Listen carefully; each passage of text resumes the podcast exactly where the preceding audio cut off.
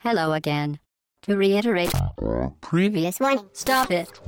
What are you doing?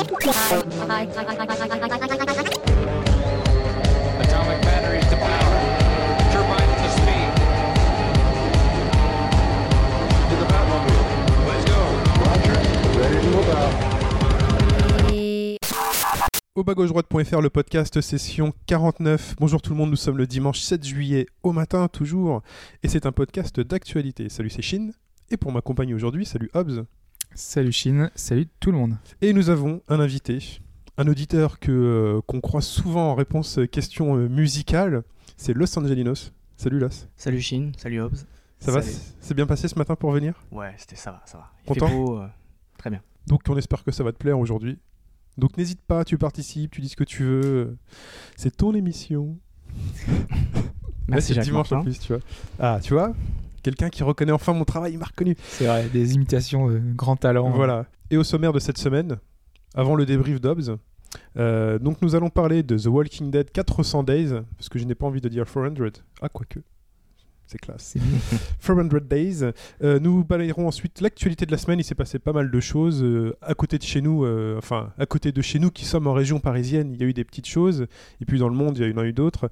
Euh, nous parlerons ensuite bah, de Broken Age, un petit projet Kickstarter, enfin petit entre guillemets. Et nous enchaînerons avec Rogue Legacy. Mais avant tout, Hobbs, comme chaque semaine, peux-tu faire s'il te plaît le débrief de la semaine dernière? Allons-y, allons-y. Donc, on va déjà donner quelques précisions concernant le planning de la semaine dernière. Euh, on s'était pas trop mouillé avec New Super Luigi U. On avait dit que la sortie de la version boîte était le 26 juillet. Et le DLC, eh bien, qu'en était-il? Eh bien, il se trouve qu'il était effectivement dispo euh, déjà sur Wii U. Euh, je sais pas si tu as eu l'occasion de le faire, toi, euh, Los. Non, non, pas du tout. Au moment où on en parlait, il était dispo? Oui, il était dispo, ouais, depuis le 20, 20 juin. D'accord. Bon, on l'avait Voilà. raté. Voilà. Non, c'est pas qu'on l'avait raté, c'est juste qu'on n'avait pas fait la précision la semaine dernière, vu que la version euh, boîte, qui elle est un standalone, parce que le DLC lui fonctionne qu'avec euh, le jeu original, donc euh, elle sera dispo le 26 juillet. D'accord. Avec Voilà. une différence de prix de 20 euros quand même d'écart. hein. C'est ouais, mais on peut le trouver pour euh, 10 euros, enfin pour 30 euros sur, sur internet, sur Amazon, sur la Fnac. Donc euh, ouais, il y, y a 20 euros d'écart normalement, mais enfin, ça reste euh, honorable pour 30 euros. Je pense que c'est pas non plus. euh, C'est-à-dire que la version boîte est plus chère de 20 euros que la version DLC Ouais. Elle est, elle est en magasin à 40 euros pour le 26 juillet et euh, le DLC est à 19. Donc, D'accord. euh, Mais ce qui est un peu logique, puisque pour ton DLC, t'as déjà acheté euh, New Super Mario Bros. Mario Bros. U. euh, Oui, oui, t'as bien sûr. Une belle, une belle petite somme. Mais bon, les 20 euros d'écart vont faire mal, je pense. Ça dépend, si on a déjà New Super Mario Mario Bros. J'arrive pas à le dire ce matin. Blablabla. Vas-y, continue. Débrief. Euh, on avait également parlé longuement la semaine dernière avec Demiurge euh, de. d'ailleurs, On salue, hein, Ouais, c'est Demiurge, euh, de Shin Megami Tensei 4. Et euh, sur le forum, il est venu apporter un petit complément d'information au sujet du jeu. Ah, il s'auto-débrief, Demiurge. Et comme ça, le mec. Non, non, il, je il viens, ra- je m'auto-débrief. il rajoutait des petites infos. Euh, on sait qu'il de... donc voilà que le jeu devait sortir d'ici la fin de l'année, normalement. Euh, que c'est une série euh, que beaucoup découvriront avec celui-là. Et en fait, il conseillait fortement d'acquérir Strange Journey, euh, l'épisode sur DS, qui fait un peu le lien entre le troisième et le quatrième épisode. Euh, et en fait, euh, récemment, il a été réédité pour la sortie du 4 aux US. Donc du coup, euh, sur pas mal de sites comme Video Game Plus, bah, vous devriez le trouver assez facilement, donc pour pas trop cher. Donc c'est l'occasion, quoi. C'est le jeu qui vous permettra de, de prendre tranquillement en main l'épisode 3DS qui arrive d'ici la fin de l'année. Ok, bonne nouvelle. Voilà. Ensuite. Et bon, ensuite, on a terminé pour le débrief. Et donc ensuite, c'est la question. C'est la fameuse La question. Ouais, Question. Vas-y, et bienvenue. Ouais. tu vas enfin facile, découvrir le, le calvaire. Tu, tu- tu- comment ça se passe, toi, quand tu écoutes la question, par exemple? Puisqu'on a Euh. l'auditeur. Comment ça se passe? Tu écoutes la question, tu essaies de répondre euh, au moment où nous on répond? Ou en fait, tu t'en fous totalement et euh, il t'attend juste la réponse pour savoir. euh, Ah non, non, non, moi je cherche, je cherche. Euh, je me souviens la fois sur les différents MMO. Ouais. Donc avec Richard Garriott et tout ça, je les connaissais tous je savais vraiment pas quelle était la réponse. Mais donc non, non, je cherche tout le temps et je cherche à répondre. Si limite on pouvait répondre en direct sur Twitter, j'aurais un compte Twitter. D'accord. Welcome in Hell. Puisque là, c'est le moment où Hobbs la pose. Vas-y. Allez, c'est parti. Donc chaque année au Japon, depuis 1997, a lieu le Japan Media Arts Festival, qui propose en fait de récompenser les meilleurs animés, les meilleurs mangas, les meilleurs jeux. Et c'est ce qui va nous intéresser finalement, les jeux. Euh, on a une catégorie liée au divertissement qui regroupe pas mal de choses, un peu tout, euh, ce qui est innovant dans l'industrie euh, du divertissement. Et dans cette catégorie-là, par, par exemple, j'ai découvert Pokémotion, une sorte de jouet qui ressemble à un mini sabre laser que l'on secoue. Oui. Et quand on le secoue, apparaît un hologramme de Pokémon et on peut faire apparaître les 250 Pokémon juste en secouant le- ce petit bâtonnet, ce petit sabre laser. Donc ça, c'est un des exemples de, de, de jouets, de type de, de produit qui a gagné finalement un award ces dernières années dans cette catégorie-là. Mais nous, ce qui nous intéresse, évidemment, c'est quelque chose encore plus lié au jeu, puisque c'est directement un jeu. Donc je vais vous citer quatre noms de jeux, de grands jeux, de noms de jeux très connus, qui ont gagné. Et parmi ceux-là, un seul n'a pas gagné le Grand Prix. D'accord. Alors, la réponse A, je vais les faire dans l'ordre alphabétique, enfin, alphabétique, par ordre euh, chronologique. En 98, Shigeru Miyamoto est venu sur scène récupérer son prix pour Ocarina of Time, qui aurait donc eu le Grand Prix cette année-là, en 98. C'est pas une, c'est pas une feinte à la Hobbs. euh, ouais, alors euh, Ocarina of Time, il a vraiment gagné, mais c'était pas en 98. Et Eh oui, il est sorti en 83. euh, Non? non, pas du tout. Ok. Ou peut-être. Oh, vas-y. À la réponse B en 2000, euh, Yu Suzuki serait venu chercher euh, le petit trophée euh, pour Shenmue. Ce petit jeu euh, pas du tout connu que tout le monde déteste. Complètement. Ouais, je- Non, je rigole. Euh, réponse C en 2003, l'équipe de Square Enix pour euh, Final Fantasy Crystal Chronicles, l'épisode GameCube. Bon, vas-y, c'est super. vu ça? Et enfin, réponse D, en 2007, Nintendo est venu chercher son prix pour Wii Sports. Mhm. Donc, on répète, Ocarina of Time, Shenmue, Crystal Chronicles, Wii Sports. Et un de ces titres n'a pas gagné le Grand Prix. Moi, je dis que c'est Shenmue. Dilemme, dilemme. Moi, je dis que c'est Shenmue parce que c'est le plus. euh, c'est Shenmue qui l'a pas gagné. Ça, j'ai ma réponse. Bah, comme tu dis Shenmue, moi je réponds pas la même. Ouais, je vais dire euh, Crystal Chronicle. Crystal Mmh. Chronicles. Ok. Très bien. C'est noté. Eh bien, comment ça se passe? Eh bien, Bah, c'est réponse d'habitude, euh, La réponse à la fin. en fin de podcast. Ok. Et on débute avec un premier avis.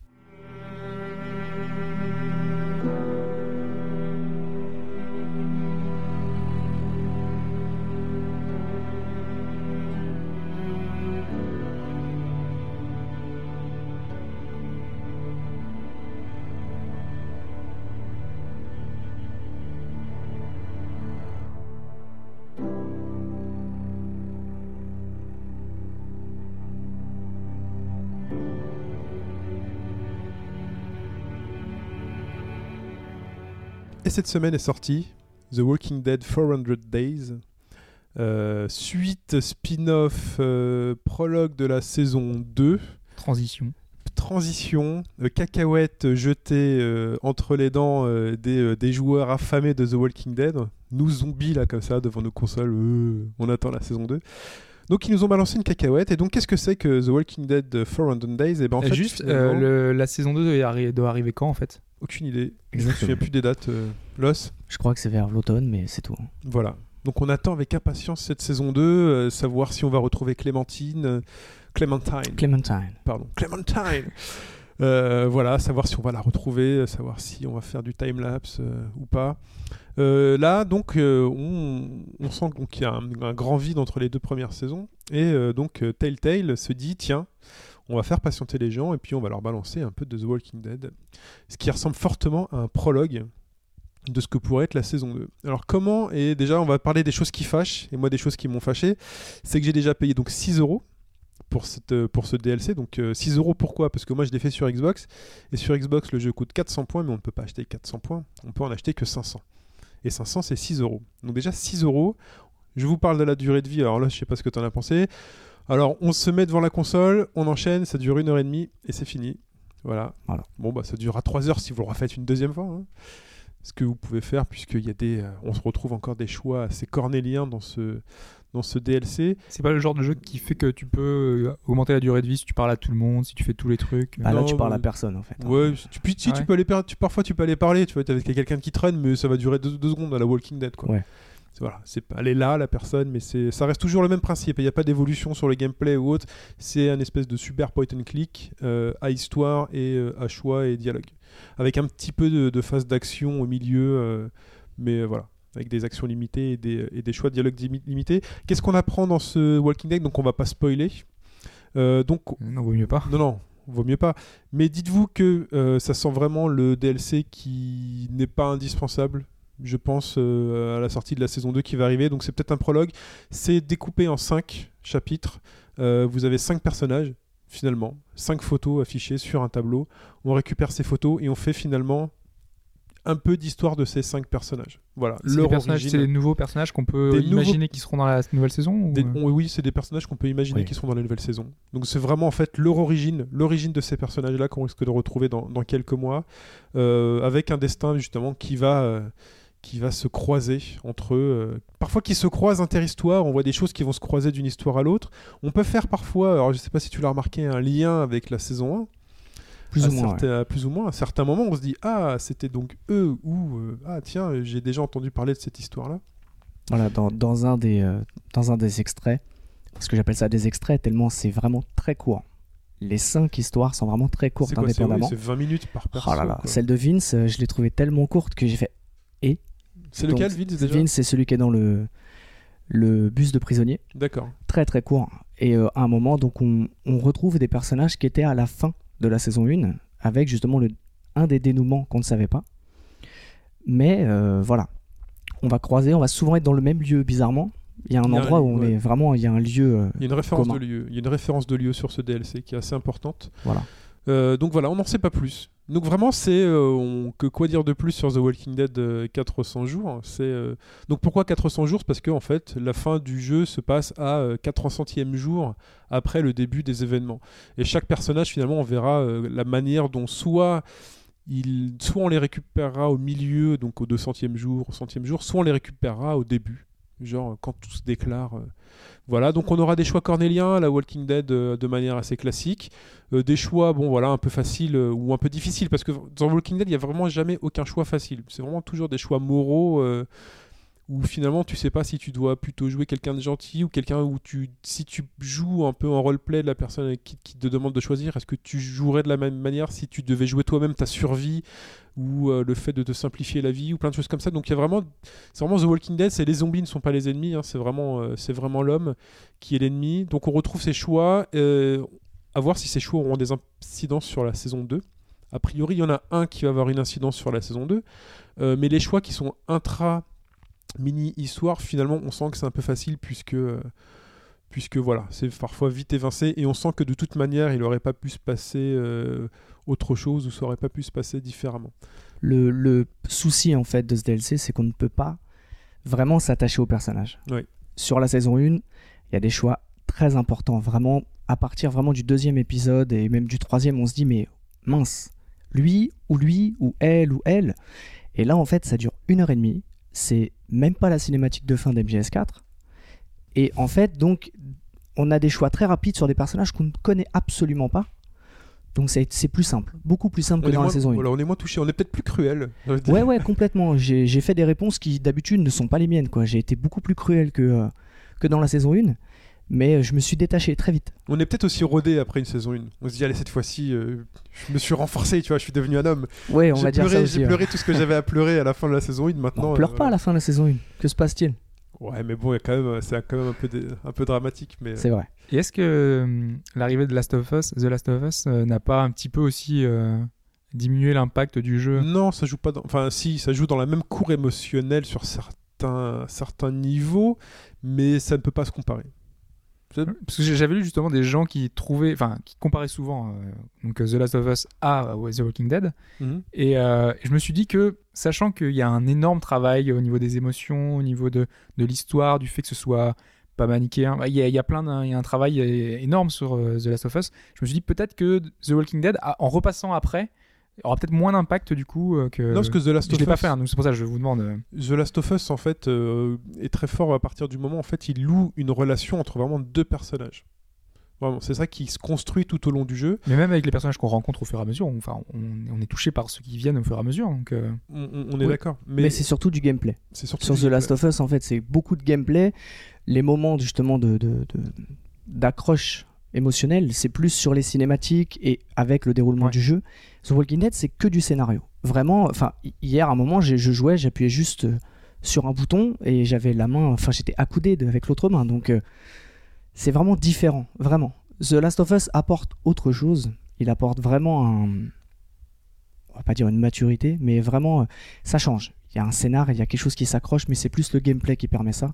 The Ok. Walking Dead, c'est vraiment l'histoire. C'est comme le comics.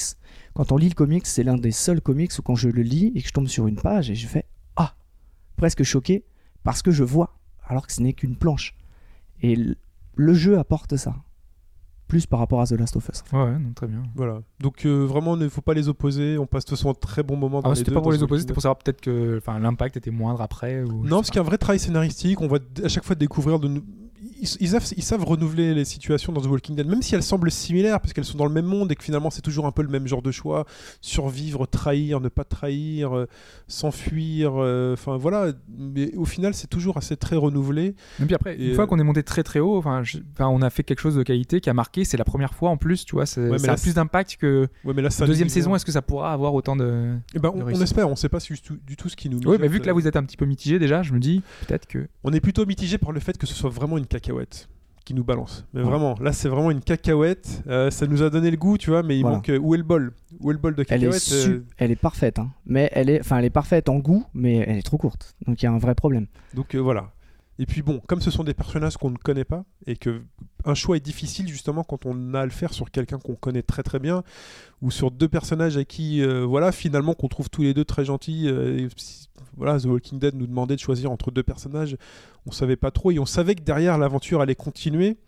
Euh, pendant encore un long moment et on allait se demander mais qu'est-ce qui va se passer si cette personne-là n'est plus là ou, euh, ou non je vais essayer de la ramener avec moi le plus longtemps possible.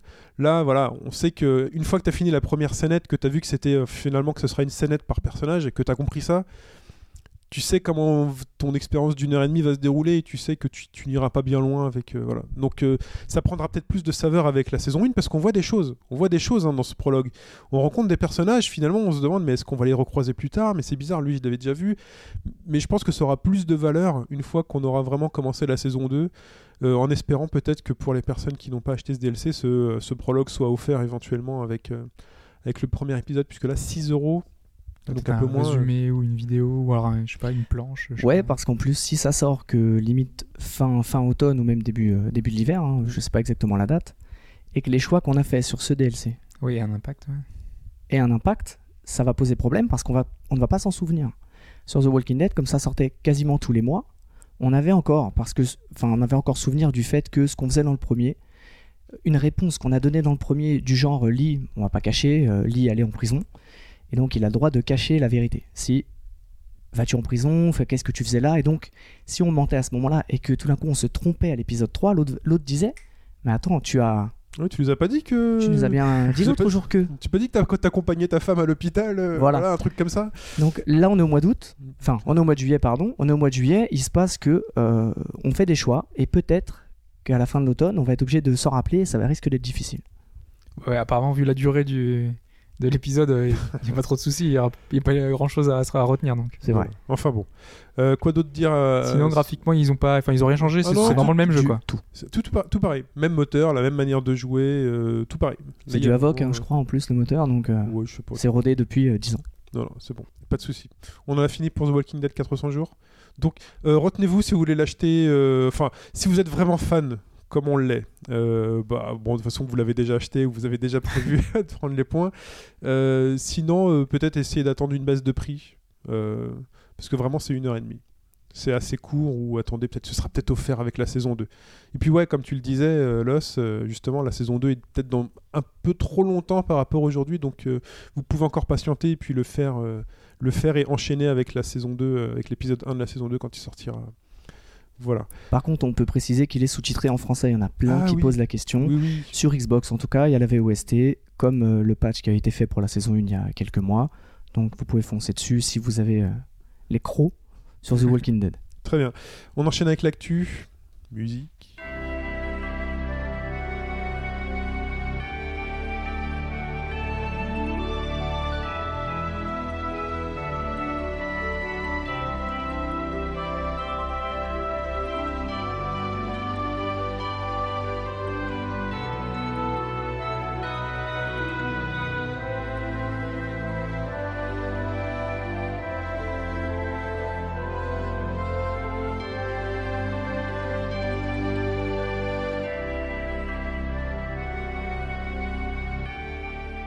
Tales of Symphonia. C'est l'extrait qu'on vient d'entendre.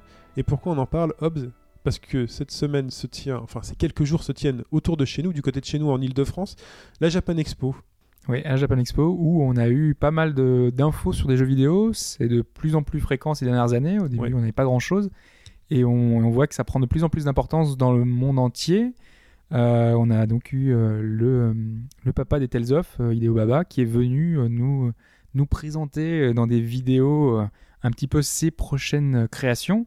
Donc on- là, on avait donc Tales of Symphonia Chronicles, qui a été annoncé de, il y a environ un mois, un mois et demi déjà au Japon. Et on a eu des infos supplémentaires, surtout sur la version européenne. On se posait la question est-ce qu'il y aurait le, le- choix de- des voix japonaises ou pas? Et en fait, on aura le choix, et c'est une très bonne chose. C'est quelque chose qu'on a, qui, a- qui est pas fréquent dans les, les RPG récents. Mhm. Euh, on a pu l'avoir euh, il y a plus, long- plus ou moins longtemps, mais euh, il prenait de moins en moins le temps de le faire. Donc, euh, donc voilà, c'est une bonne chose qu'il qu'il ait inclus euh, cette fois-ci. Xenoblade euh, avait justement les voix japonaises, hein, avait le choix entre le japonais et l'anglais. Ouais, ouais, mais c'est pas quelque chose qui arrive tout le temps en fait. Donc c'est c'est toujours bien de le souligner parce que c'est quelque chose qu'on aimerait euh, plus souvent en fait. Parce que quand on a les voix américaines en général, c'est vraiment moins bien. On a vraiment des, des voix qui sont absolument atroces, euh, qui sont mal choisies, qui sont mal doublées. Donc, euh, donc quand on a l'occasion d'avoir les voix japonaises, c'est toujours, un- toujours un plus. Donc voilà, donc cette compilation des deux Tales of Symphonia, le premier qui est sorti sur PS2 et celui qui est sorti sur euh, enfin, PS2 et GameCube, et le second sur, sur Wii, donc aura. euh, Elle sort sur quoi cette compile? Elle sort sur PS3. D'accord. Et quand? J'ai oublié. Euh, elle sort. J'ai plus la date non plus en tête, mais c'est euh, pour la fin de l'année ou début de l'année euh, prochaine en fait. D'accord. Donc présence du Jap. Ensuite, Ouais. voilà, Japan Expo. Est-ce qu'ils font la French Expo au Japon? Tu crois? Ah, Jean-François, non. France ou Expo? Non, il devrait même dire French Expo parce que chez nous, quand on dit la Japan Expo, on se fait limite taper Ouais, dessus. c'est. Japan Expo, paraît-il. Ah, d'accord. Japan Expo. Donc euh, oui, non, à part dans les boulangeries, je pense pas qu'il y ait de French. Euh, donc oui, il y, a, il y a eu aussi un autre Tales of. Et ça, c'est vraiment une- pour le coup une surprise. C'est euh, Tales of Xillia 2, sachant que le premier n'est toujours pas sorti. Oui. Et il nous annonce déjà la suite. Donc donc c'est une bonne nouvelle pour nous en 2014 en Europe. Et donc le Exilia arrive le 9 août. Donc ça nous permettra d'enchaîner en plus ou moins en moins d'un an les deux épisodes qui sont parmi les préférés des Japonais. Donc euh, donc c'est une bonne chose aussi. Annonce aussi de Japan Expo. Final Fantasy X et 10-2. Ouais, FF10 et 10.2, euh, on a appris que les sauvegardes seront compatibles euh, en fait euh, sur les deux consoles, sur euh, PS3 et Vita. Donc c'est cross save. Voilà. Via le cloud, comme on a pu, comme j'ai pu l'exposer hier, enfin hier, la semaine dernière, pardon, sur Hotline Miami. Exactement. ouais. Ouais. On l'avait eu aussi pour euh, Guacamelee et d'autres euh, d'autres jeux qui, qui l'exploitent. Le problème, c'est qu'il faut posséder les deux jeux à la fois, euh, PS3 et Vita, qui Ah oui, sont parce vendus que c'est- séparément, ils c'est sont pas cross-buy. D'accord. Donc ça, c'est dommage. Voilà, du coup, c'est un peu limité. C'est hein. vraiment dommage. important, comme... c'est un petit détail assez important quand même. hein. Ce qui est Ouais. quand même assez étrange parce que sur PS3 et PSP, quand on prenait un jeu PS1, Mm. FF9 par exemple, on pouvait jouer sur sa PS3 et jouer sur sa PSP, on le payait une seule fois. Et là, on est euh, presque 10 ans après euh, la sortie de la PSP et euh, Mais Il y a plusieurs jeux qui le font, Voilà. mais c'est pas encore euh, c'est assez surprenant. une norme. Donc Ouais. Mais si ça avait été la norme, enfin si c'est la norme, je pense qu'ils pourraient en, en- en vendre beaucoup plus. Bien sûr. Quoi. Enfin voilà. Je sais pas si ça vraiment ça aurait un impact. euh. Ah, c'est agréable de pouvoir se dire euh, Ouais, mais je suis à la maison, je joue sur ma PS4 et tout d'un coup, je pars en vacances, j'emmène que ma Vita, je reviens, je remets. C'est, euh, je pense que c'est une bonne chose à. Ah ouais, pour un joueur, c'est sûr. Enfin, moi, je préférerais que ce soit comme ça, mais je veux dire, est-ce que ça t'incite à, ach- à acheter plus un jeu ou pas? Je pense que pour eux, vu que ça change rien, ils le préfèrent euh, donner le choix et comme ça, il y aura plus de plus d'acheteurs. Imagine, t'es là comme ça, t'es devant le PSN, tu bloques. Tu vois, t'es face au tu dis je le prends sur PS3 ou sur euh, Vita? Finalement, tu dis non, je sais pas, et je- donc finalement, tu l'achètes pas. Voilà. Voilà. Ou un combo peut-être en se disant euh, la version PS3 à 40 euros, la version Vita à 30 et si vous payez 50, vous avez les deux. En Ouais, se disant voilà. ah, ce serait une bonne chose, mais on est dans un monde mercantile. Alors ça. ensuite, le prof laiton et euh, l'avocat a tourné. Ace. Oui, parce qu'en fait, on avait Pardon. euh, Level 5 qui était sur Oui, place. ça tourne. Alors attends, la tournée, attends, attends, parce C'est que là je Ace, m'embrouille. À tourner, ça veut dire avocat. Ouais. On est d'accord. Donc l'avocat Ace. On peut tu, dire. tu l'avais dit, ouais, c'est ça. Oui, oui, c'est ça, c'est ce que j'avais dit. Ton franchouillard. euh. Oui, voilà, j'essaye moi souvent de traduire en français. Oui, donc je disais, euh, Akihiro Ino, le PDG de Level 5, était, euh, était sur Paris, donc il était à la Japan. Tranquille. Ouais. Et, euh, et en fait, il a fait une petite déclat. Il a dit que en fait, ils étaient en train de faire quelque chose, de travailler sur le titre, mais ils pouvaient pas encore l'annoncer. Euh, donc, euh, a priori, ils travaillent sur la localisation, mais ils veulent pas l'officialiser pour l'instant. Donc, potentiellement une bonne nouvelle, mais sait-on jamais, euh, sachant que la licence, euh, par exemple, le prochain devrait sortir uniquement en démat. euh, Enfin, le, pro- le prochain, euh, Et ça tournait. Phoenix Wright, Phoenix Wright, voilà, il. Donc, euh, on verra bien ce que ça va donner. Bon. Bah, D'après les retours euh, des tests, euh, c'était moyen. Ouais. Des deux côtés, en fait. Il paraît qu'ils ont pas gardé les bonnes choses de Layton et pas gardé les bonnes choses de Ace Attorney. Ils ont compilé. C'est une grande déception. J'ai pris la 3DS en me disant euh, Waouh, Layton. Phoenix Wright et tout, ça va être terrible. Et j'attends de juger sur pièce hein, parce que les avis euh, Ouais, des journalistes, euh, c'est les leurs. Très bien. Mm. Mais bon, un peu, un peu mitigé quand même. hein. D'accord. Puis on a vu un peu des retours. Enfin, moi je me souviens, je- je m'avais- j'en avais fait écho de Nino Kuni par exemple, que j'avais pu tester aussi. Et en version japonaise, les retours étaient assez mitigés parce qu'on disait que c'était très classique, etc. Puis finalement, quand on est- quand est arrivé le passage à l'Europe, je sais pas si c'est l'eff- l'effet de hype, l'effet l'effet Miyazaki. euh, D'un coup, le, le jeu est devenu vraiment euh, très bon, euh, excellent. Bon alors pourquoi pas hein, Ça se trouve, le jeu va être très bon. On verra bien. hein, Oui, faut, oui. faut attendre un petit peu. En tout cas, c'est un peu un secret de Polichinelle, il va sortir chez nous. Je pense pas Logiquement, ouais. Je pense pas Espérons. que je pense pas qu'il ne le fasse pas. Euh, ensuite, on en a appris, enfin, on en a vu plus sur Bravely Default, Shin Megami Tensei 4 et Trian Odyssey 4 qui étaient sur les stands Nintendo. En fait, c'est pas qu'on a, qu'on a appris, c'est que, en fait, euh, on n'avait pas beaucoup de nouvelles de ces jeux-là. La semaine Ouais. dernière, on l'a dit, SMT4, euh, Shin Megami Tensei 4, on n'avait quasiment pas d'infos sur le titre. On se demandait même s'il allait pas être annulé en Europe. Et il était présent à la Japan Expo. En fait, c'était la version US, mais il y avait une version euh, jouable euh, en anglais. Donc, eh ben, ça laisse, ses- enfin, on, on s'imagine maintenant, on peut penser qu'une sortie est proche. Bah, tu les loin. ramènes pas, tu ramènes pas sur des stands d'exposition Voilà. comme ça français pour rien. Il est pour Bravely Default. On savait qu'il sortait en fin d'année, mais au moins là, on est sûr. euh, ils, ils ils y pensent toujours. Donc, euh, ils- s'ils sont là, s'ils les mettent en avant, c'est que euh, devrait arriver dans pas longtemps. Donc, c'est plutôt bien qu'ils, aient fait ça et qu'ils les, qu'ils les aient montrés. D'accord. Et hop, donc il y a eu aussi l'Animé Expo 2013. Et ça, c'était où? Alors ça, c'était à Los Angeles. En fait, c'est une conférence euh, un peu euh, l'équivalent de la Japan Expo, mais aux États-Unis. Et c'est, là, nous pour nous, c'est tombé cette nuit. Euh, c'est des annonces toutes fraîches, donc vous, vous aurez ça depuis un, un jour. Vous aurez regardé ça, sur, ça sera sur tous les sites web. Mais, euh, mais nous, là, nous, on a ça vraiment, c'est tombé là, il y a quelques Sur instants. le télécom... comment on appelle ça? Sur le téléprompteur euh, Je sais même plus là. en telex. On a eu un telex. On a eu le fax euh, là qui est tombé. voilà. Donc, euh, bah, on a eu par exemple Steins Gate qui sera localisé en anglais. Et ça, ça fait très très très longtemps qu'il est sorti au Japon. C'était sorti sur PC. Et euh, ça a été depuis adapté en animé. Et c'est un animé qui a énormément de succès, qui marche, toi- tonnerre. Toi, t'avais fait le lien entre Steins Gate et euh, 999. T'avais fait ce lien-là dans un précédent podcast. Au Virtus Last Reward, non? Non, enfin, c'était deux virtual novels, euh, visual novels, mais euh, non, non, c'était pour une question que j'avais posé un truc sur, euh, sur Steins Gate, sur les voyages, voyages temporels en fait. Ah, d'accord. C'était ça le une lien. petite question, ouais. Ouais. Ah, ouh, là, ça m'a traumatisé si j'y repense maintenant. Qu'est-ce qu'on a, qu'est-ce qu'on a appris d'autre? Ouais, mais en tout cas, voilà, Steins Oui. Gate sera localisé. A priori, en fait, c'est la, la- il y avait une traduction de fans qui avait été faite, et ils ont demandé aux fans leur traduction, et ils ont bossé sur, bah, en fait, ils l'ont professionnalisé, ils ont récupéré tout ce qu'ils avaient fait, ils ont euh, corrigé toutes les fautes, ils ont rajouté divers trucs, et donc on aura une version qui sera euh, vraiment euh, localisée pour le coup comme il faut, officiellement achetable sur PC. Donc c'est plutôt une bonne nouvelle, et avec les voix originales japonaises incluses. Donc ça, D'accord. franchement, c'est une- c'est vraiment une chouette news, quoi, parce que c'est quelque chose qui est un jeu qui est vraiment intéressant, un visual novel qui est sorti aussi sur 360 et PS3 par la suite, qui, euh, qui est vraiment, euh, vraiment super sympa. Après, on a, ouais, deux, on a trois autres jeux en fait. Euh, c'est pour la Vita, ça. Euh, Il y a beaucoup de gens qui se plaignent que la Vita n'a pas grand chose. Et ça, c'est des jeux qui sont sortis il y a plusieurs mois au Japon, euh, surtout des RPG qui ont marché assez bien. Enfin, c'est euh, proportionnellement aux ventes de la Vita. Euh, on a déjà. Euh, Alors, tu- Dangan- C'est toi qui prononce. Bah vas-y. Non, non, non, vas-y, vas-y, Je prononce. voyais que tu, tu, tu voulais le faire. Non, je, je voulais pas le faire justement. Mais, euh, je- Non, vas-y, vas-y, fais le prononce. Non, non, mais je vais pas les Comme ça, prononcer c'est moi qui toi, me hein. moque. Non, non, mais euh, Danganronpa, qui est un visual comment, novel. Comment tu dis? Danganronpa, Ouais, pas mal. qui est un visual novel euh, qui se passe dans un lycée, un peu comme Persona, qui a des social links comme Persona. Sauf que ça se passe un peu plus comme euh, Phoenix Wright. Euh, où Ace Attorney, euh, en fait, on a euh, une espèce d'approche euh, qui se joue avec des phases d'enquête. Donc, on doit récupérer des preuves, euh, diverses choses, et les présenter. Et sauf que ça se passe dans un lycée, donc forcément, on est dans un univers un peu plus, euh, un peu plus loufoque, un peu, un peu moins, un peu plus barré, un peu moins dans l'esprit de, de Phoenix Wright, qui est vraiment très sérieux. Mais malgré tout, Oh, il y a quand même un plus ou moins. non, non, voilà, plus ou moins, oui. On va dire, euh, c'est un, truc plus professionnel. Mais euh, et voilà. Et donc, le jeu sera localisé euh, début 2014 en Europe et aux US.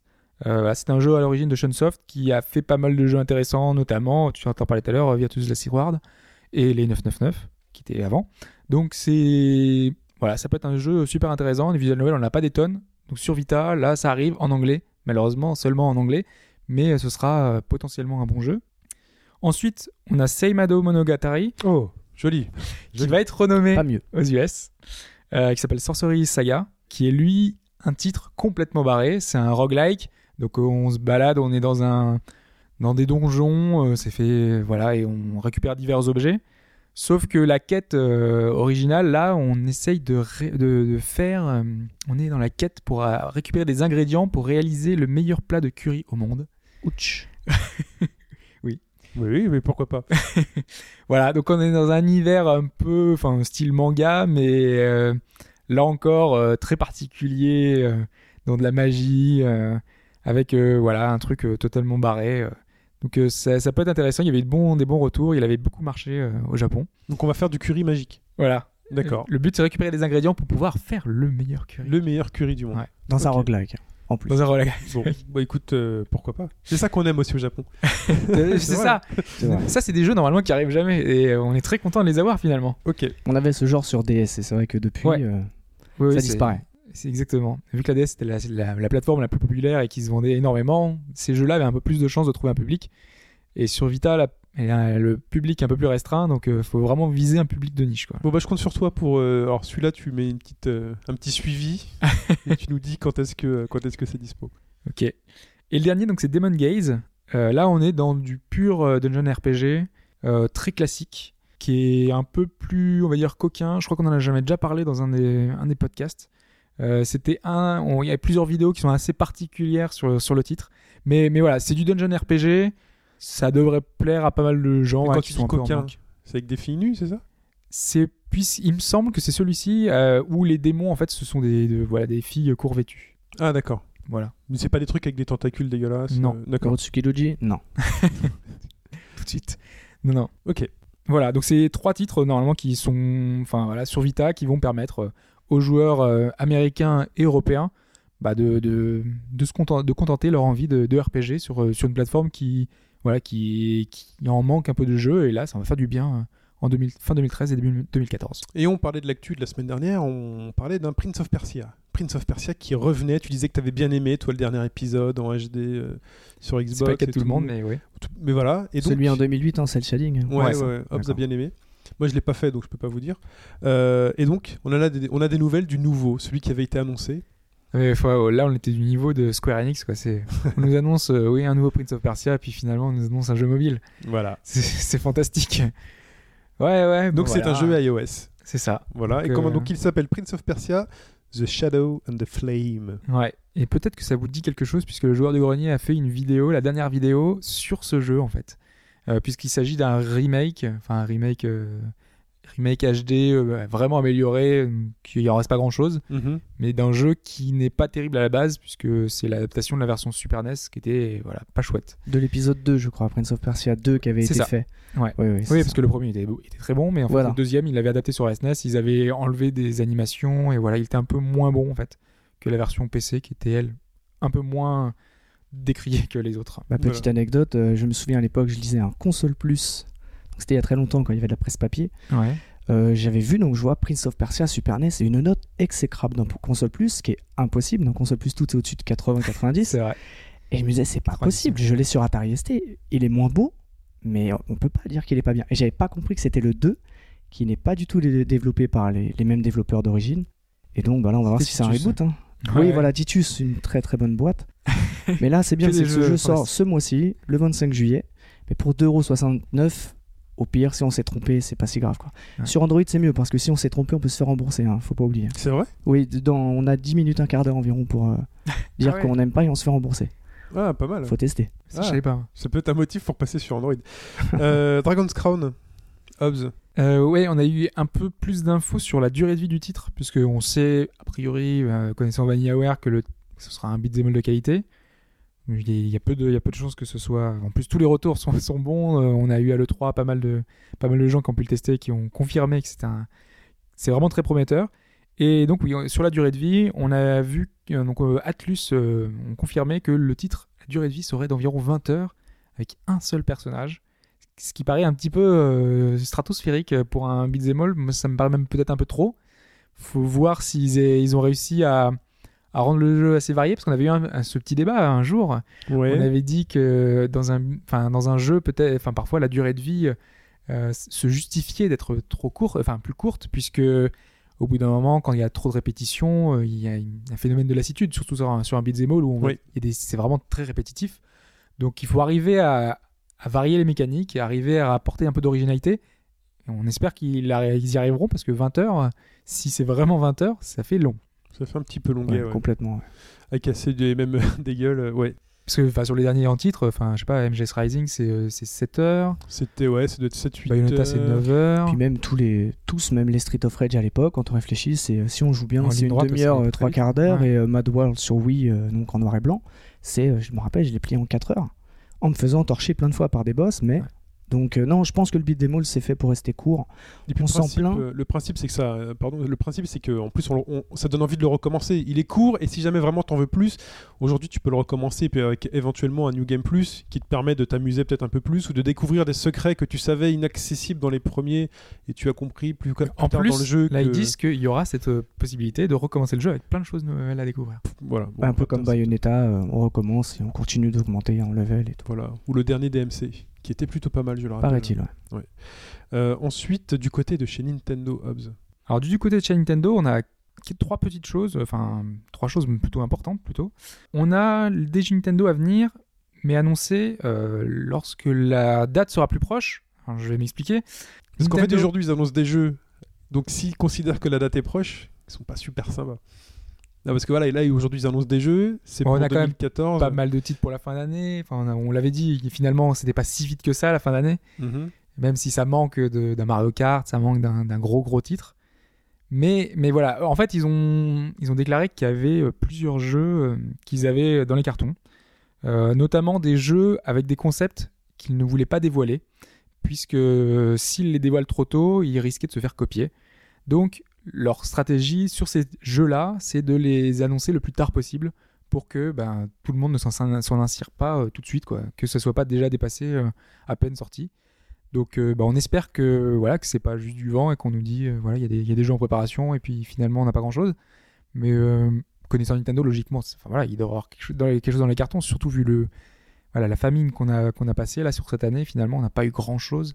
On espérait beaucoup de titres et puis on n'a pas eu énormément de choses finalement. Le problème est que Nintendo euh, fournit toujours ses consoles, mais euh, devient à chaque fois le seul. Donc en fait, on se plaint. Bon, c'est vrai que le premier semestre est assez compliqué, mais très souvent, et sur une année, Nintendo fournit presque une dizaine de jeux pour ses propres machines, ce qui est gigantesque. Oui. Mais manque de peau, de l'autre côté, bah, on s'attendait peut-être à pouvoir avoir Bioshock, Tomb Raider, euh, etc. Donc bon, on verra bien ce que ça donne, mais je pense que c'est encore un problème de communication de Nintendo. C'est vraiment leur plus gros problème Ils se, depuis positionnent, 2-3 ans. ils se positionnent vraiment en fait, finalement comme console d'appoint. euh, Enfin, même pas d'appoint, parce que finalement, il y a suffisamment à jouer. euh, Enfin, voilà, 10 jeux. euh, La console qui a le plus exclu, ouais, c'est la Wii U. hein. Voilà, 10 jeux par an, c'est, enfin, je sais pas, c'est, si on en fait 10, si on en finit 10 par an, c'est déjà beaucoup. Ça fait, voilà, ça fait un, un par mois, un peu plus d'un, un peu moins d'un par mois. Plus après tout ce qu'il peut y avoir à côté, hein, des petits jeux mobiles si vous en faites ou autre. Euh, donc en plus de ça, jouer à euh, tous les jeux multi, euh, enfin voilà, il y a de quoi, y a de quoi manger euh, si vous avez une console Nintendo uniquement et si vraiment vous voulez tous les trucs multi, on l'a déjà dit. hein. Par contre Miyamoto- a apporté une précision euh, sur. euh, Ouais, ouais, ouais, Ouais. ouais, je sais ah, de quoi tu vas Je parler. suis pas sûr que, tu, que ce soit. Non, Ça, en fait, euh, il y a, hum, il a expliqué que, la, que les jeux HD demandaient beaucoup plus de ressources.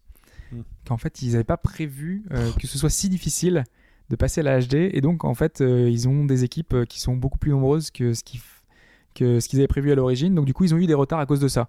Ils expliquent voilà, que le, le- le passage à la HD a été délicat, qu'ils n'avaient pas prévu, euh, en fait, euh, assez de monde. Comme pour la plupart des, des éditeurs japonais. hein. Quand on Oui. réfléchit bien, même sur la PS3 et Ouais, mais là, 360. là, ils s'en rendent compte quoi, 10 ans trop tard. Ah bah comme d'hab. Ben voilà, en fait, on, on se rend compte que le décalage, qui- enfin, ce- ce- cette remarque, elle, elle s'est faite au début de la génération de la Xbox et de la PS3.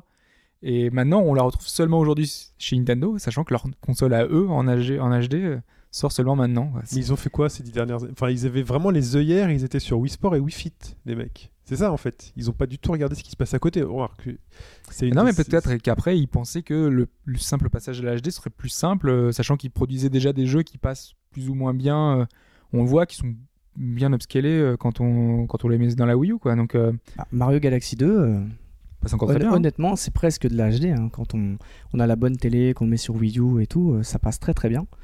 Mais oui, oui, il y a un vrai retard euh, là-dessus. C'est incompréhensible du fait qu'ils ont quand même beaucoup, beaucoup, beaucoup d'équipes. C'est assez incroyable. Euh, Nintendo, c'est quand même le seul développeur à l'heure actuelle qui est capable de d'annoncer un jeu et qui sortira dans l'année.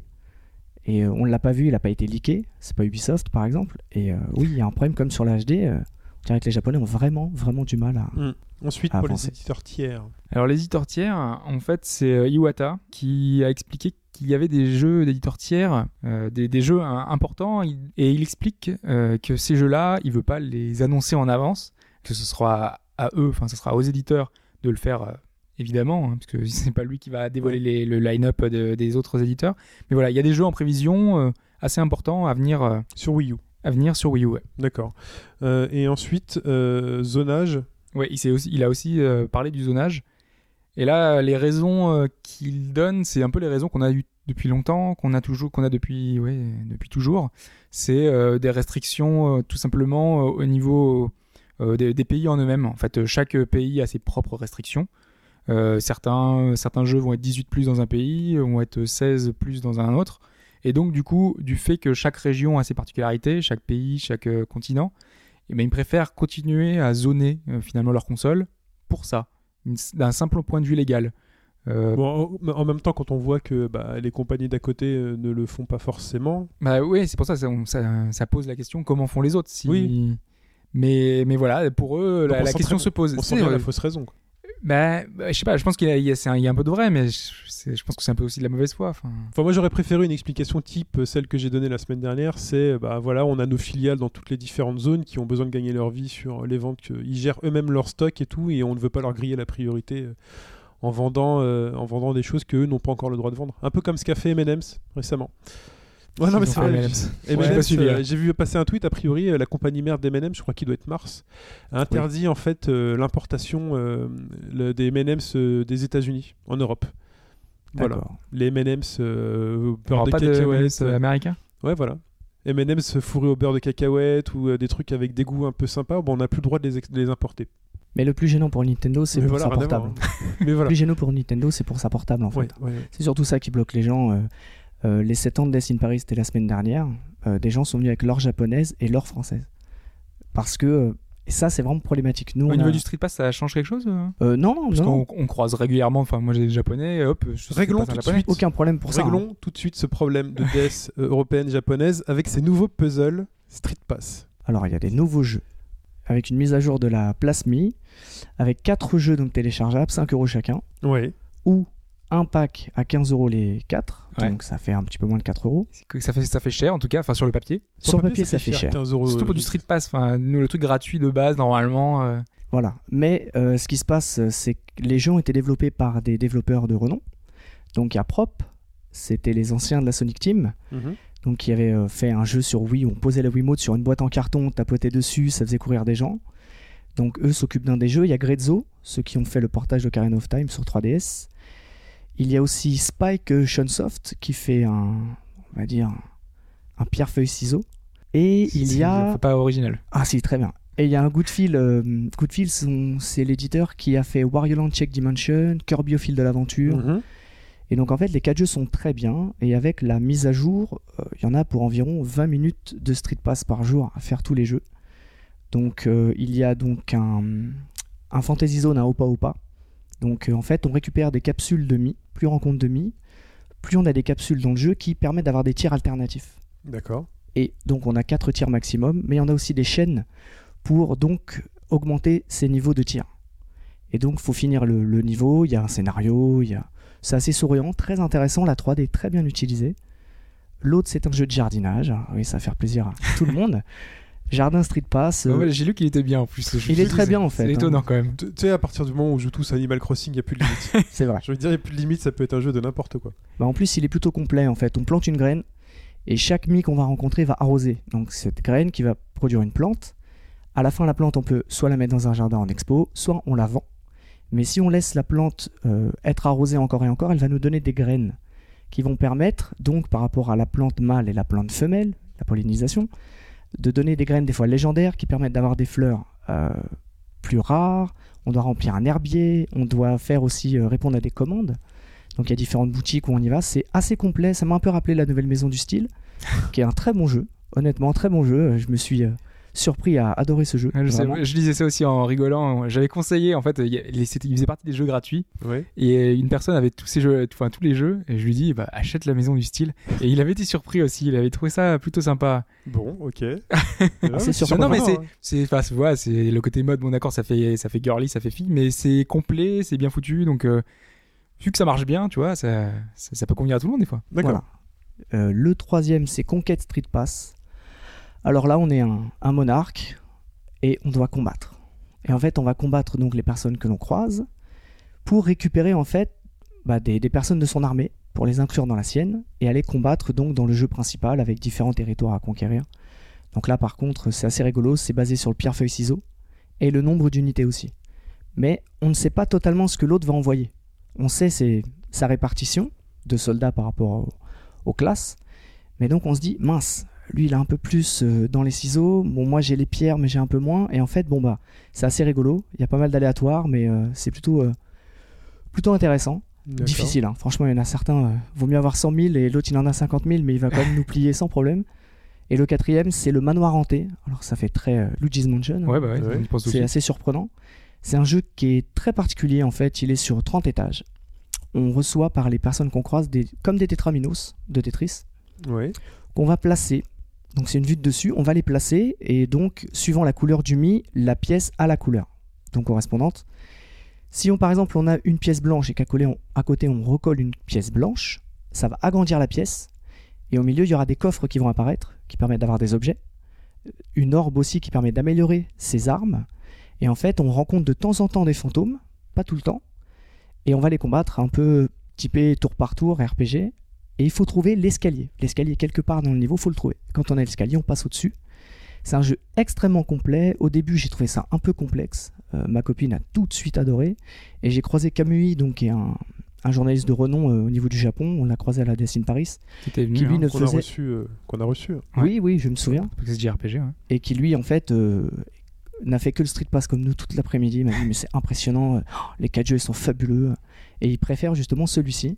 Donc moi je vous le conseille. Alors il y a un petit hic, c'est que le pack pour les 4 jeux pour 15 euros n'apparaît pas sur la boutique. Il faut cliquer en fait sur un des 4 jeux. Ouais. Vous y allez, vous dites j'aimerais l'acheter. Il y a la confirmation et c'est un petit lapin qui nous parle, encore un personnage Nintendo, qui nous dit écoute si tu veux, t'as un pack avec les 4 jeux pour 15 euros au lieu de 20. Alors si vous faites l'erreur d'acheter le premier et de vous dire ah bah tout compte fait je vais prendre le pack, c'est plus possible. Donc moi je vous le conseille parce que c'est 15 euros 4 jeux, c'est plus ou moins cher, mais si vous street passez tous les jours, vous allez jouer mais pendant un an, deux ans sans problème. D'accord. Bon. Et pour ces puzzles qui n'existent qu'au Japon, Alors ceux-là, je ne sais pas.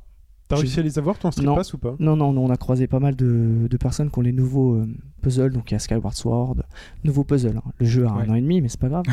Skyward Sword, euh, qu'est-ce qu'il y a d'autre? Je ne sais plus, il y a 3-4 puzzles supplémentaires. Mais non, non, je crois que les puzzles, c'est vraiment propre, euh, propre au territoire. Ah, je pense. Ah, hein. qui me disait la semaine dernière qu'on pouvait street passer les puzzles Jap avec sa console française euh.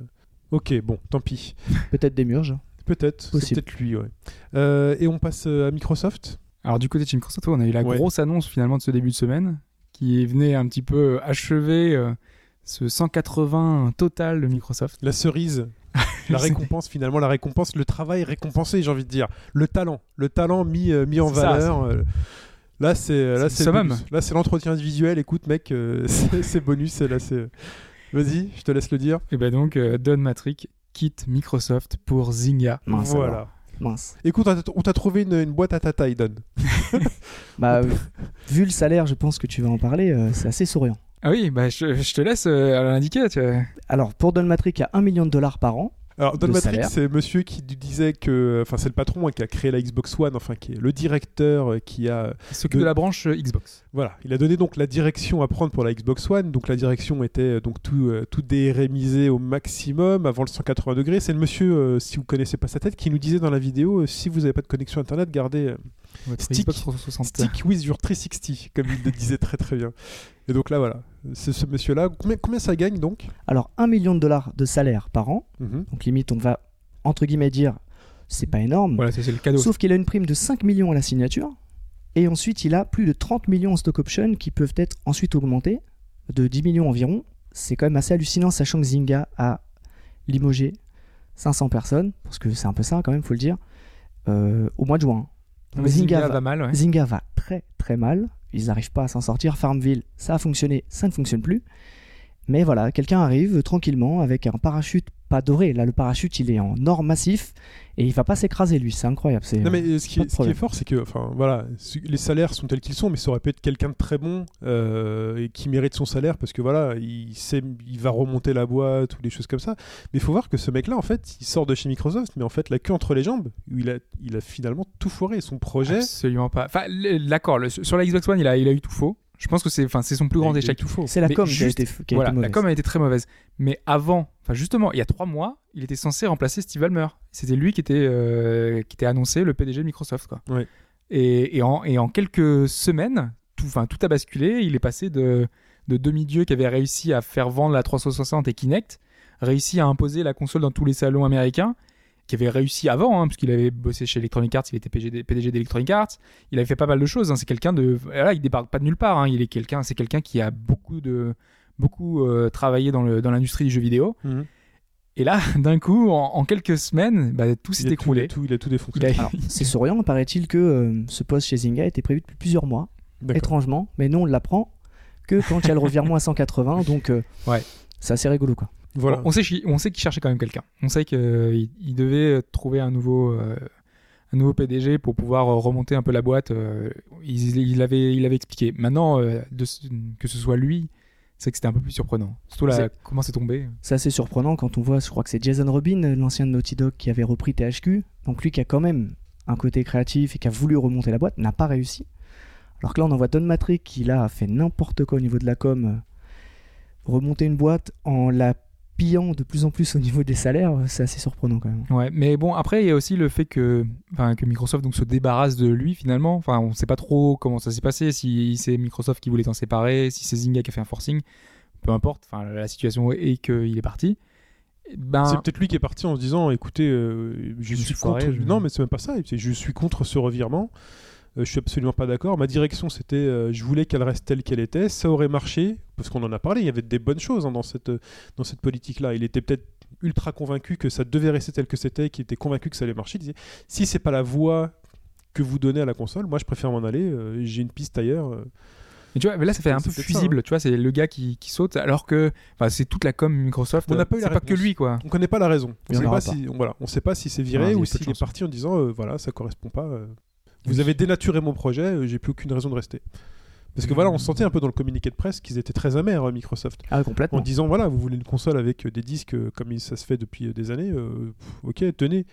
Et peut-être que Don Matrick, justement, s'est dit euh, ça ne me correspond pas. Oui, Los Non, non, justement, c'est assez surprenant parce que la communication est très mauvaise vis-à-vis de la, Xbox. One. Et même aussi vis-à-vis de la Wii U, ça a été la même chose. En ce moment, j'ai l'impression que les, les trois constructeurs euh, n'arrivent pas. hein. La Vita d'un côté, la 3DS, ça n'a pas été terrible parce qu'ils ont mis en avant la 3D alors que ça aurait dû être le Street Pass qui aurait dû être mis en avant. C'est ce qui fonctionne. La Wii U, bah, le Gamepad, on n'en parle plus alors que Miiverse, c'est justement ce qui prend aussi le- encore plus le dessus. Exactement. Et la Xbox One, il y avait sûrement des bonnes choses à faire. Ils ont, je pense qu'ils auraient dû communiquer d'une autre manière, de pas donner un côté euh, restrictif à 100%. On peut être connecté, avoir plein de choses supplémentaires. Vous n'êtes pas connecté, vous pouvez mettre votre jeu tranquillement et ça aurait suffi. Mais Voilà. bon, à croire que Don Matrick a trouvé un meilleur poste. Nouveau dashboard sur la console. Ouais, en fait, on a eu euh, l'info de Microsoft. On savait, ça faisait quelques temps déjà que ça, Mm. qu'on l'avait en rumeur. On l'avait annoncé euh, dans les possibles choses annoncées à l'E3. Et donc voilà, ce sera la- le dashboard qui va permettre de faire la transition avec la Xbox One. Donc euh, parmi les nouveautés, entre guillemets, Alors, est-ce que c'est ce petit carré qui nous propose de télécharger un truc en bêta sans Ouais, dire ce que je c'est? crois. mais moi je l'ai pas c'est- vu. C'est pas ça Parce que j'allais dire, bah moi j'ai pas, y a rien qui apparaît, euh, j'ai regardé Parce que moi, encore sur hier. ma, sur ma console, donc, quand j'ai lancé euh, The Walking Dead, j'ai un- une petite tuile qui dit téléchargement tester, euh, bêta. ouais. Mais en fait, ils ne disent absolument pas ce que c'est. Il y a une manette, je crois. Il y a une, a une manette, il y a marqué euh, bêta, télécharger a- la bêta. il y a écrit et- bêta Xbox 360. Voilà. Et j'ai pas compris, donc du coup, je l'ai pas téléchargé, je Non savais pas ce que c'était. et j'ai cherché une Bah, non, descriptif, ils auraient pu dire, voilà, nouveau dashboard et tout. Là, j'aurais peut-être voulu essayer, mais là, non, que dalle. Donc, euh, ok, donc j'essaierai en rentrant. Euh, donc, oui- donc, oui, au niveau des nouveautés, qu'est-ce qu'on aura Euh, on a la possibilité, en fait, c'est surtout en fait, euh, la- notamment sur les Microsoft Points qui, qui vont disparaître et donc euh, qui sont remplacés par de paiements directement en, Donc c'est ce que j'aurais dû faire argent, avant d'acheter voilà. The Walking Dead. J'aurais dû installer cette bêta pour ne pas payer les 500 points. Surtout que euh, je sais pas si je vais rester sur Xbox bientôt. Donc là j'ai un petit pécule de points. Euh, voilà. qu'il va falloir dépenser. Il va falloir dépenser. Il y a encore un peu de temps, hein, je crois que c'est jusqu'à Oh, la fin chapeaux 2014. Avatar, et puis voilà. Non, non, mais de toute façon, ma Xbox 360 va rester branchée encore très longtemps et j'ai tous mes jeux XBLA euh, que j'aime bien dessus et puis plein d'autres jeux que j'ai pas fini. C'est pas une console morte, euh, loin de là, malgré la sortie des nouvelles. Euh, le système de réputation, Ouais, alors euh, pour expliquer brièvement pour ceux qui n'auraient pas d'Xbox comment ça fonctionne, euh, aujourd'hui quand on joue contre quelqu'un et qu'on est satisfait ou pas, euh, on appuie sur un bouton pour afficher son profil et on peut le noter, entre guillemets, on peut dire si ça a été quelqu'un qui a respecté les règles du jeu, si ça a été quelqu'un d'insultant, si ça a été quelqu'un qui aurait peut-être... euh, Enfin voilà, il y a tout, euh, tout type d'infos qu'on peut paramétrer. Et euh, en fait, on a un système de réputation. On a un pourcentage euh, qui nous dit si on est quelqu'un euh, finalement qui respecte les règles du jeu ou qui est plutôt euh, quelqu'un de méchant entre guillemets. ça je l'utilisais beaucoup au début de la Xbox 360, euh, au début du live, quand j'utilisais le live, mais j'ai complètement oublié cette fonction. Je pense que tu joues plus à FIFA ou alors euh, dans des jeux comme Gears. euh, Ouais, parce que c'est très pratique quand on a quelqu'un qui arrive genre à la 89e minute et puis qui, qui fait que des conneries ou qui, qui se déconnecte. À ce moment-là, tu es bien content quand même d'avoir la possibilité de, de dénoncer entre guillemets. Mais ça avait une conséquence? Ah oui, on Bah, peut en les fait, ajouter en favori ou alors les bloquer, c'est-à-dire ne plus. Voilà, tu, en fait, tu jouais plus contre lui. Enfin, c'est pas tu jouais plus, tu jouais moins contre lui. Tu pouvais moins tomber contre lui. D'accord. Et en fait, ils ont amélioré ce système-là Mhm. pour faire un système en fait de en fait ceux qui vont être mal notés vont jouer entre eux du coup. Euh, et ceux qui sont bien notés vont jouer entre eux. Du coup il y aura un système de nivellement entre ceux qui ont des bonnes notes et ceux qui ont des mauvaises notes. Et ceux qui ont des bonnes notes justement auront des avantages. Microsoft n'a pas encore précisé quoi mais euh, on leur va leur proposer des bonus D'accord, donc quelqu'un finalement qui avait une mauvaise note, toi tu le mettais en défavorable, voilà toi personnellement tu ne jouais plus contre lui. Mais rien n'empêchait d'autres euh, personnes très, Voilà, très de- gentilles, type moi, de jouer contre ce, euh, ce gredin. exactement Et donc là finalement ce que tu fais c'est que bah, les gredins ils vont rester que entre eux. voilà Ok. En fait c'est un peu comme le choix automatique par niveau euh, quand tu choisis, euh, quand tu lances une partie sur n'importe quel jeu, on te cherche quelqu'un de ton niveau. Finalement, à Call of Duty, on va t'ouvrir une Voilà. partie Sauf avec que là c'est pas le niveau c'est le co- c'est le, voilà. Ok, bah, c'est plutôt pas mal. Ouais, après, euh, bah, moi par exemple dans FIFA, malgré, contre mal- ma volonté, j'avais des, certaines mauvaises notes. Alors je sais pas si c'était mon style de jeu, s'il y avait un truc. Donc, euh, donc faut voir, parce que ça se trouve, je me, si je, me, je commence à être noté, euh, mal noté et que je suis dans les mauvais, tu vois, ça, ça fait un peu bizarre. Ça peut être aussi en mettant sur des jeux comme Battlefield où euh, les personnes téléchargent les, les maps, les maps packs en se disant c'est cool, je vais y jouer, et en fait ils répondent pas aux critères, on va dire des adversaires, qui vont le bloquer juste par plaisir de se dire euh, toi t'es pas aussi bon que nous ou on n'a pas envie de toi, et la personne se dit j'ai payé mon map pack, je peux pas jouer correctement. Par contre il y a des dérives à, à éviter. Voilà, donc faut voir euh, si ça passe les limites un système comme ça. D'accord. GTA 5. Parlons sérieux là, parlons gras, parlons gros. GTA Voilà, là, 5. c'est trop gros. hein. Trop gros. trop gros justement comme le dit si bien Los. Euh, alors qu'est-ce qui se passe pour GTA 5 Et ben, en fait, l'installation euh, sur le disque sera obligatoire, comme certains jeux déjà, euh, ça s'est déjà fait, hein, sur euh, donc euh, à la fois sur 360 et à la fois sur Et PS3. puis en même temps c'est recommandé enfin. Sur Oui. PS3 c'est tout le temps, quasiment tout le temps. Ouais, quasiment tout le temps, ouais. Ouais, mais pas tout le temps malheureusement. Par exemple, je, je l'avais déjà dit sur Dragon's Dogma, euh, moi entendre le, le bruit du, du DVD, enfin du. Blu-ray tourner, c'est absolument atroce. Mhm. Euh, mais voilà, et justement, on aurait aimé avoir le, le choix. Là, pour, euh, par exemple, on n'aura pas le choix, on sera obligé de l'installer. Et sachant que l'installation fera 8 Go par exemple sur euh, 360, si on a une petite Xbox arcade 4 Go, et ben on ne pourra pas jouer à GTA, tout simplement GTA 5. Ouais, enfin bon. Donc euh, voilà, enfin, ça, ça peut arriver quand même. hein. La Xbox Arcade euh, de base, euh, elle s'est quand même pas mal vendue. Donc euh, ça peut être un peu problématique. Bon, globalement, voilà, c'est c'est quelque chose qui va arriver, qui est très anecdotique. Le jeu sera sur deux CD d'ailleurs sur, euh, sur 360. Un pour l'installation, un pour le jeu et le multijoueur. Donc, euh, donc voilà, ça, le jeu devrait arriver à la rentrée. Je sais plus si tu avais la date. euh. Euh, C'était septembre, septembre, octobre, ouais, je crois. Ouais, septembre, je crois. J'ai plus la date. Je l'ai pas noté. Tu m'as pas demandé de la noter avant le podcast. Hop, je suis désolé. Ouais, Euh, faut prendre des initiatives. Bah oui, mais là j'ai pas. Voilà. Bref, il sortira de toute façon trop tard. Euh, moi, je veux qu'il sorte tout de suite. Voilà, en plus, j'ai un mois de vacances Non, qui arrive. Parce que s'il sort tout de suite, tu pars pas en vacances. Je pars en vacances avec. Ah, d'accord. je pars en vacances à Los Santos. la. Xbox, la Xbox portable. Voilà. Et du côté d'Atlus, une petite nouvelle qui fera plaisir à Hobbes, à Demiurge, à moi peut-être, Plein de à monde. plein de monde. Effectivement, puisqu'en fait, Index a déposé le nom de domaine persona5.jp Bam, comme ça. Direct. Toujours cette petite équipe de personnes qui surveillent les, les noms de domaine. C'est ça. Et là, en plus, c'est un point JP, tu vois, c'est encore plus compliqué. Toi, les mecs, ils ont. ouais, c'est ouf. J'adore ce métier. Ils ont piqué tout ça. Et ouais, donc euh, ça fait environ deux semaines que ça a été euh, enregistré. Ah, ils ont mis deux semaines quand même pour le trouver. Ouais. Ah, ok. Ouais, ils ont mis un peu de temps. Ah, c'est pas Ouais, ils facile sont quand pas même. hein. direct quoi. Ça. Ouais. Ouais, donc euh, le jeu a priori, on savait que là avec le qu'ils aient des problèmes euh, financiers, euh, on, hési- on se disait est-ce que ça va impacter le- la sortie du jeu Finalement, s'ils la- s'ils le mettent maintenant, c'est peut-être justement pour sortir de la panade. C'est un jeu qui est vendeur, c'est un jeu qui va pouvoir euh, ramener du cash. C'est leur bouton rouge en fait. C'est comme le remake de FF7. Eux, ils, Exactement. rajoutent, ils créent un nouveau personnage, un nouveau Allez. numéro. Bam C'est C'est ça. parti. Donc, euh, donc voilà, il y a le TGS qui arrive, septembre. Donc euh, on peut espérer voir Persona 5. Ok. Ouh. Sur quelle plateforme? Alors Ça là- sera la surprise, sachant qu'il est en développement depuis 2010. Ah. Ah, depuis 2000. Donc, euh, tu... on, on l'a C'est appris... sûr. On Il l'a pris récemment qu'il était en développement depuis 2010 Ah non, non, c'est de... enfin, il avait été annoncé en 2010 et depuis, ben, on n'avait pas eu de news. Donc, en gros, le fait qu'ils aient déposé ce nom de domaine, ça veut dire que ça C'est sera une confirmation. Voilà. ça se rapproche. Euh, on va balayer euh, deux petites rumeurs, euh, très rapidos. Qui... Une qui concerne SimCity, avec éventuellement un patch pour pouvoir jouer en ligne. Ouais, ce serait bienvenu pour Voilà, ceux qui La se révolution plaignaient. 2013. Ouais, ben en fait, euh, ça vient d'un petit questionnaire euh, qu'a envoyé Electronic Arts à certains fans du jeu. Et dans le questionnaire, est indiqué en ligne ou hors ligne, jouer une seule ville en utilisant des codes de triche et des éléments débloqués qui vous permettent de créer la ville de vos rêves. Et donc, la précision hors ligne, voilà, direct. Donc, euh, du coup, bah, ça met la puce à l'oreille. Peut-être que un patch hors ligne va être disponible bientôt. ok, en tirant les cheveux.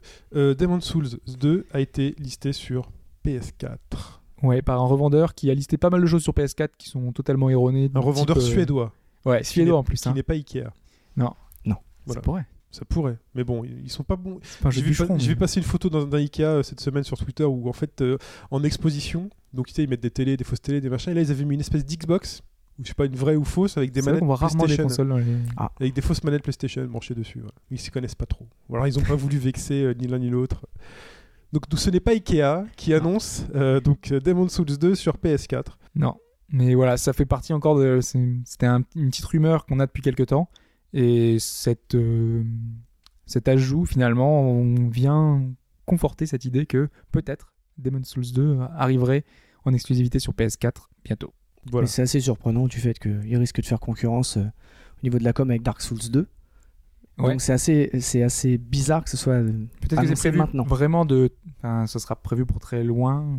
Je sais pas. Je sais pas D'accord. comment ça va marcher. Mais c'est surtout en fait, moi je pensais que donc on avait Demon's Souls, donc Dark Souls, Dark Souls 2. Donc finalement on pouvait penser que c'était une même branche d'histoire. Là finalement ils ont créé vraiment une deuxième. On a les deux branches. euh, Parce en qu'en fait, parallèle. euh, Demon's Souls, la marque appartient, si je me trompe pas, si je dis pas de bêtises, à, à Sony. Donc euh, c'est la licence qui appartient à Sony. Donc du coup, From Software, euh, quand ils avaient fait Dark Souls, qui voulaient faire un jeu multiplateforme pour essayer d'en vendre un peu plus, D'accord. et ben ils, avaient- ils ont dû créer une nouvelle licence entre guillemets pour pouvoir la vendre sur toutes les plateformes différentes. Mais là, ça serait une commande de Sony pour faire un nouveau Demon's Souls Ok. sur sa console Pourquoi pas en exclu. Mais c'est intéressant puisque c'est un jeu de niche entre guillemets euh, les Demons et Ça les se Dark vend Souls. beaucoup maintenant. Ça se vend beaucoup, mais voilà, c'est ça se vend beaucoup, mais c'est on, on l'a déjà dit, hein, c'est pas non plus, euh, Skyrim. Voilà, donc euh, annoncer, euh, jouer l'exclu là-dessus, c'est que Sony a un vrai tournant plus vraiment vers les joueurs tels qu'on a pu le voir avec les jeux indépendants. Je suis en train de m'enliser dans mon discours et c'est le moment de parler d'autre chose.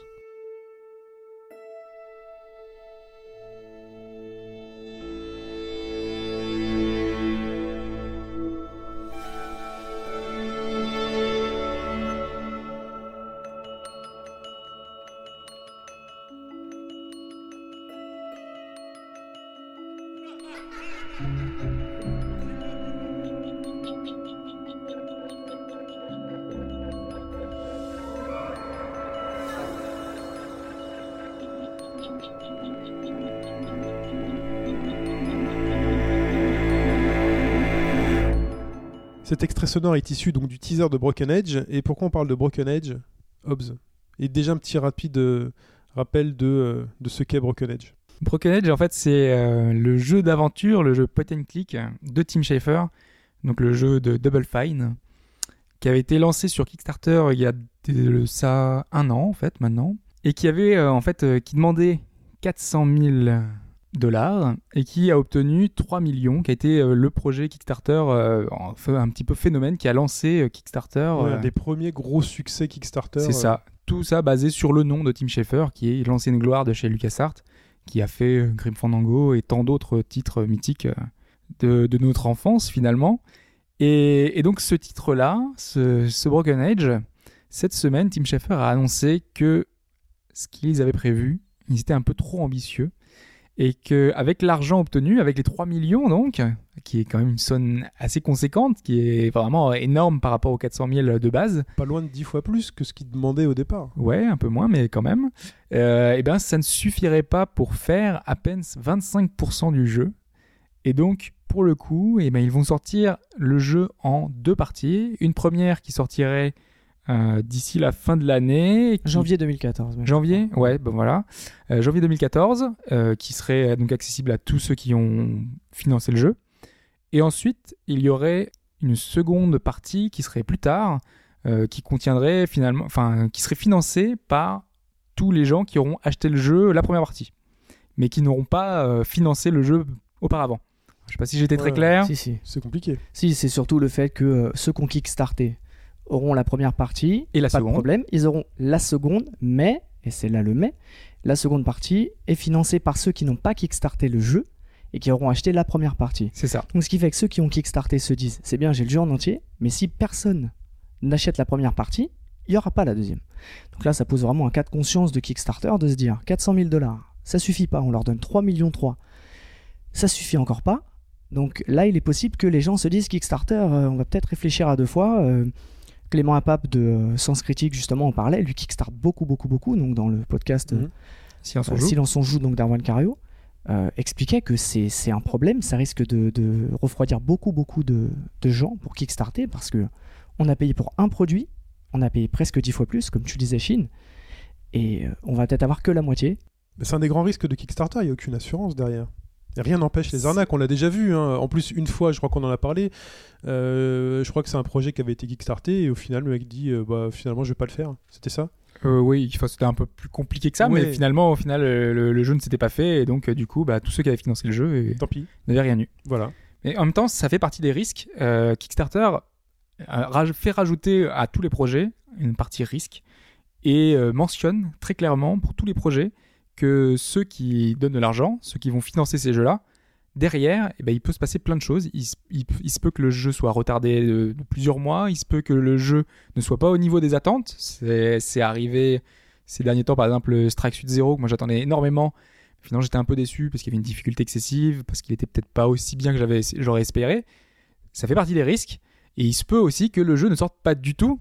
Ça fait partie des risques. Donc, quand on va financer un jeu, bah, derrière, on, on le sait. Et donc, je pense que on n'a on n'a pas de souci entre guillemets à se faire pour Kickstarter, à moins que, ben, que les gens prennent conscience de ce fait, de cet euh, état de fait, et qu'ils n'avaient pas conscience de ça. Et à ce moment-là, bah oui, effectivement, les gens n'iront plus investir. Mais pour moi, en tout cas, et pour ceux qui, je pense, avaient conscience de ça, bah, ça leur posera pas plus de soucis que ça. Moi, je continuerai à financer des jeux, sachant que c'est des jeux qui normalement n'auraient pas dû voir le jour, donc quitte à pas voir le jour ou, ou- voilà, c'est, je me dis là au moins il y a une chance. C'est vrai, ça se tient, mais ça, ça revient au même que d'acheter une PS3 à 600 euros en se disant je vais jouer à The Last Guardian. FF, FF13, euh, c'était quoi déjà le nom avant de trouver- de devenir FF15 Fatality. Oui, versus 13. Versus 13, c'est la même chose. Non, c'est pas la même chose parce que la plupart des projets euh, sont là. euh, moi, je vois, j'avais financé euh, trois projets, ils sont arrivés tous à leur terme. Donc euh, là, on a vraiment le, un cas unique. Enfin, on n'a pas eu finalement de d'autres euh, d'autres exemples de ce type. On a eu, à part le cas de, la- de, de ce projet abandonné euh, assez rapidement, finalement, euh, voilà, on n'a pas d'autres exemples. Et il y a eu des, des dizaines et des dizaines d'autres projets Kickstarter ces derniers mois et ces dernières semaines.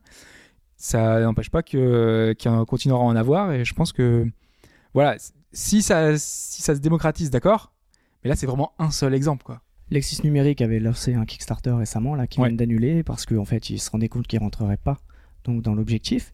Ils vont le représenter, c'est pas si grave. Le problème c'est que c'est Broken Edge qui a lancé Kickstarter au niveau du- de la médiatisation vrai au niveau du jeu vidéo vrai que ça. et c'est ce qui fait très très mal. C'est-à-dire que les gens ont pris conscience de Kickstarter, les développeurs se sont rendus compte, Eh, on peut passer par là aussi. Tim Schafer a réussi à choper 3 millions au lieu des 400 000, c'est vraiment incroyable. Pour après annoncer, je n'ai que 25, je peux faire que 25% du jeu et tout ce qu'il en est. Pour moi, le C'est problème, c'est là le problème. il est, il, est, il est plus au niveau de Tim Schafer qui n'a pas réussi à, à, à faire que son projet euh, rentre dans les clous. Voilà, il y a une telle différence par rapport à ce qu'il avait prévu à l'origine. Moi, je trouve que c'est incroyable pour quelqu'un qui a une telle expérience Mais la vraie que ce conséquence, soit pas arrivé, quoi. La- justement, mais la vraie conséquence, le vrai mauvais impact, finalement, il sera peut-être pas forcément sur Kickstarter, mais sur Tim Schafer lui-même. C'est-à-dire que la- le prochain projet qui le représentera. Et Ils en ont déjà fait un entre temps, c'est euh, Metal Chalice, je crois. Euh, Oui, mais le prochain qui présentera après qu'on ait eu vent de cette histoire. Voilà, j'en ai un peu de temps, hein, c'est fin 2014. euh, Donc, euh, donc c'est plutôt ça. En fait, Kickstarter, il faut que éduquer les gens. Kickstarter, c'est quoi finalement? C'est une bourse light. C'est de l'investissement. Il y a un investissement, vous pouvez pas être garanti d'avoir un retour, euh, sauf si vous êtes, euh, bah voilà, ultra capitaliste et que vous demandez forcément d'avoir un dividende à la fin et que vous ne supportez pas de ne rien gagner en ayant investi derrière. Mais Kickstarter, voilà, quand on investit, bah, il y a toujours une prise de risque et c'est pour ça qu'il faut bien étudier les projets, les personnes qui sont euh, derrière les projets et la manière, le business plan qui a, été monté. Et là, on peut justement être assez méfiant vis-à-vis de Tim Schafer qui dit bah, Moi, je pouvais fournir 100% avec 400 000 euh, et qui finalement n'est pas capable de fournir 25%. Ah, après, 3 ils ont quand même. euh, c'est ça pose aussi un peu le problème de Kickstarter. euh, ils ont un système de, de paliers qui, qui mettent en place à chaque fois. C'est en fait, ils proposent le jeu d'origine. Ils disent voici ce qu'on a besoin minimum. Puis après, ils rajoutent bah là, on mettra une personne pour écrire le scénario en plus. Là, on mettra les musiques qui sont jouées par l'orchestre philharmonique de tel tel pays. Euh, ils rajoutent plein de petites choses. Et je pense que c'est ça qui est mal intégré. Euh, De base, euh, ça devrait partir des, partir des prérequis. Et après, l'argent qui est en plus, ça va permettre de, de polir un peu plus le jeu, mais ça devrait pas être euh, Mais non, parce des que choses à débloquer. tu peux très bien faire un chiffrage qui est vraiment linéaire en disant Bah voilà, ça, ça coûte tant. Bon, on sait très bien que ça, tu tombes jamais dans les clous. Oui, on tombe jamais sur les clous, mais sur je rajoute une personne pour le, pour le scénario, pour deux ans, tu sais compter deux ans de salaire plus les charges. Voilà, un orchestre, tu sais combien, voilà, tu as fait un devis auprès de l'orchestre, ta musique, tu avais prévu de la faire faire par Ouais, une personne c'est- sur un bon C'est pis. plus compliqué que ça. Des fois, c'est on rajoute un donjon, après on rajoute euh, un niveau supplémentaire, on va rajouter une classe en plus. Tu, tu vois les impacts que ça peut avoir derrière. Peut-être que ça va générer des bugs, peut-être que ça va générer un déséquilibre dans le, dans le jeu. Il y y a plein de, de choses qui se rajoutent comme ça. Là, dans Broken Edge, ils ont rajouté plein plein de choses en- au fur et à mesure du jeu. Et moi, je trouve ça assez incroyable. C'est-à-dire que- qu'ils sont en fait totalement sortis. Et le jeu de base ne devait pas ressembler du tout à ce Ils sont qu'il est totalement aujourd'hui. sortis du plan qui avait été annoncé sur Kickstarter à la base. Elle est là que C'était l'erreur. que 400 000 et donc du coup ils ont fait. Ben, Et falloir elle est là l'erreur. Toi, tu investis sur un projet qui finalement se transforme au fur et à mesure à la bonne volonté de la personne qui est derrière. Aujourd'hui, quand tu vas investir dans une entreprise euh, de manière massive ou dans un projet, tu vas euh, t'asseoir au board, comme on dit, et tu vas avoir un droit de regard finalement sur euh, comment évolue le projet et tu vas pouvoir contrôler. euh, Aujourd'hui, dans une vraie boîte, un investissement, tu vas pouvoir contrôler comment avance le projet et mettre des barrières en disant attendez. euh, on a investi et là on sort totalement des clous, on sera jamais délivré à temps. Là en fait, vous investissez sur Kickstarter, vous donnez des sous, mais vous laissez en fait entière liberté à la personne qui mène le projet. Dans un premier temps, on pourrait se dire que c'est quand même quelque chose de bien, euh, pas de droit de regard des personnes qui payent ou autre. hein. C'est comme quand une grande boîte ou Microsoft va racheter, je sais pas, euh, Rare. On se demande est-ce que Microsoft va rentrer dans les bureaux pour dire euh, non, on veut que le jeu soit comme ceci, comme cela. Ils ont le droit de le faire quand, ils, quand ils font ça, mais quand on est kickstarté, tu n'as aucun droit de faire ça. Et on peut se dire, on laisse la liberté d'agir aux créateurs, c'est quelque chose de formidable, mais au final, c'est un peu ce qu'on voit sur The Last Guardian. Sony a laissé les mains libres aux créateurs de... Ueda. à- à- voilà. Ueda. Euh, on a vu les dérives que ça fait. Finalement, pas de contrôle. On se dit c'est un artiste fantastique. On paye, on paye, on paye, on paye. On peut aussi le voir sur Polyphony. Mais au final, si on leur laisse trop de liberté, ça sort des clous et le projet n'est jamais délivré. Alors qu'on est dans une industrie. Bon après chaque cas est différent. Enfin, Chaque Ueda, cas est euh, je différent. pense que le, le- enfin, c'est juste qu'il n'arrivait pas à en faire un jeu de son prototype de base, mais euh, Mais il n'était Ouais, pas mais- cadré. Il n'était pas cadré. C'est aussi pour ça qu'à un moment donné, il a été recadré. Il s'est fait sortir, il s'est fait mettre en tant que consultant. Et puis, il y a finalement un vrai chef de projet qui est venu. Parce que c'est aussi ça, le métier de chef de projet, c'est d'arriver et de dire bah voilà, le, but, le projet, il a un but, il a un chemin à suivre. euh, et il faut pas en sortir. Et là, ce qui se passe avec Kickstarter, c'est que tout le monde paye, il a plein d'argent, et le mec euh, sort des clous, et puis finalement, euh, arrive ce qui doit arriver, c'est que le projet est mal mené, et le projet bah, n'arrive pas à son terme. Los? Bah, en fait, en plus, Tim Schafer, avec sa com de l'époque, c'était. euh, il en a fait vraiment un pataquès. Si tu donnes tant, t'auras le jeu. Si tu donnes tant, t'as une version collector. Si tu donnes je ne sais combien de, de dollars, je sais plus, c'est des centaines ou milliers, tu peux dîner avec moi et je t'offre une boîte de Grim Fandango dédicacée par l'équipe. Ça, c'est quelque chose. La personne qui est venue dîner avec Tim Schafer, je pense la prochaine fois, si le jeu ne sort pas, il aura envie de payer, mais peut-être pas pour aller dîner avec lui, quoi.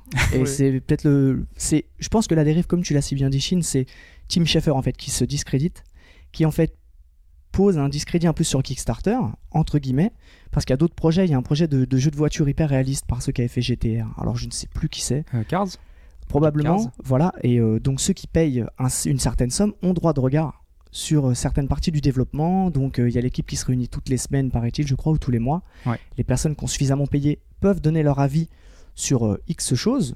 Évidemment, l'avis est pris en compte ou pas. Là, d'accord. Mais là, c'est vrai que euh, le problème vient là, vient vraiment de dit, ouais. Quoi. Enfin, pour- au niveau de l'organisation de Broken Edge, faisant partie des bakers, de- des gens qui ont financé le projet, on a un, un forum privé. On a pu choisir le nom du jeu. C'est un fan qui a choisi Broken Edge. Wow. On a euh, le, le jeu. On a tous les mois en fait une vidéo qui nous explique l'avancée du projet. Euh, on sait un petit peu ce qui s'est passé. On sait comment euh, le- la préparation pour un prochain pour le teaser par exemple, qui était très loin à se mettre en place. On a le départ du créateur. J'ai oublié le nom de Monkey Island. Qui Aaron est- Gilbert, non? Euh, ouais, Aaron Gilbert, exactement, qui, est, qui était parti, qui lui bossait sur The Cave. Et donc on a eu les, les petits retours parce qu'on on savait pas s'il allait rester ou pas dans, dans la boîte et ce qu'il pouvait apporter sur le projet. Et finalement, il a rien pu apporter. Mais on, on a vu euh, ce- ces moments-là, l'équipe finalement qui est assez euh, restreinte sur ce projet-là. Voilà, on a, on a plein d'infos sur, ce- sur le projet, sur les avancements, sur comment les gens voudraient que, ce- que ça se passe. Donc du coup, il y a un petit, on a un petit retour. On n'a pas autant que dans Project Cars où vraiment euh, les, les gens vont aller jusqu'à dire voilà la maniabilité est pas assez bonne et pas machin. On, on peut pas le tester, on peut pas aller jusque là. Mais quand même, il y a un petit droit de regard quand même sur ce jeu-là. Mais donc, to- toi, ton ressenti, vu du fait que tu que as baqué, tu as peut-être baqué une certaine somme pour avoir accès justement au- à, à l'avancée du jeu. Toi, ton ressenti personnel, euh, c'est Bah- quoi par rapport à cette annonce quoi? Bah moi, je suis un peu déçu du fait que j'aurais pas le, le jeu complet euh, à temps entre guillemets. Je devrais attendre euh, fin 2014 pour avoir la fin. Donc du coup, je suis un peu déçu. Mais c'est tout. Enfin, moi, je savais qu'il y avait un risque. Je, je savais que le jeu probablement arriverait loin. Tous les jeux que j'ai que j'ai financés arrivent encore plus loin. Euh, moi, je vois le, le jeu de Chris Roberts, euh, En fait, créateur déjà- de Wing Commander, c'est 2015 et la bêta Ah. commence fin 2014.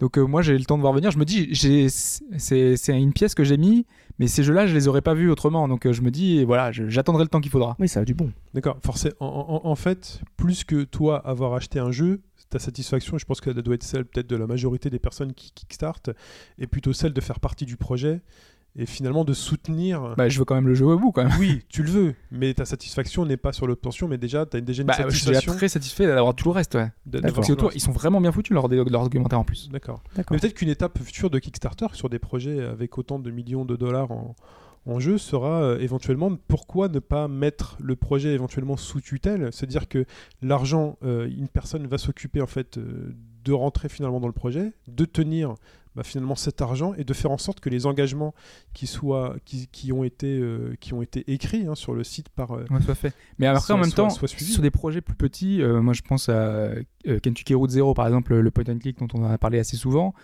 sur FTL, Faster Than Light. C'est vraiment des projets qui étaient beaucoup, voilà, beaucoup plus restreints. Ça s'est très bien passé, ils sont sortis en temps et en heure. Les jeux sont très très bons, salués par la critique. Donc euh, je pense que là c'est vraiment un énorme projet. 3 millions, euh, là c'était peut-être, ça dépassait peut-être un peu euh, les prévisions. Ils sont peut-être, ils ont été peut-être un petit peu dépassés par les événements. Voilà, on sait pas trop ce qui s'est passé, mais, c'est vrai que c'est, dommage pour l'image de Tim Schafer, c'est dommage pour le jeu en lui-même, c'est dommage pour les gens qui voulaient y jouer. Mais je pense pas que ce soit ce qui va écorner l'image de Kickstarter. En tout cas, ce sera pas, peut-être que ça sera un élément, mais ce sera pas le, enfin l'élément qui fera que les gens ne- n'investiront plus. En tout cas, si Ueda vient un jour kickstarter un jeu, moi je vous aurais prévenu. Euh, on passe à la suite.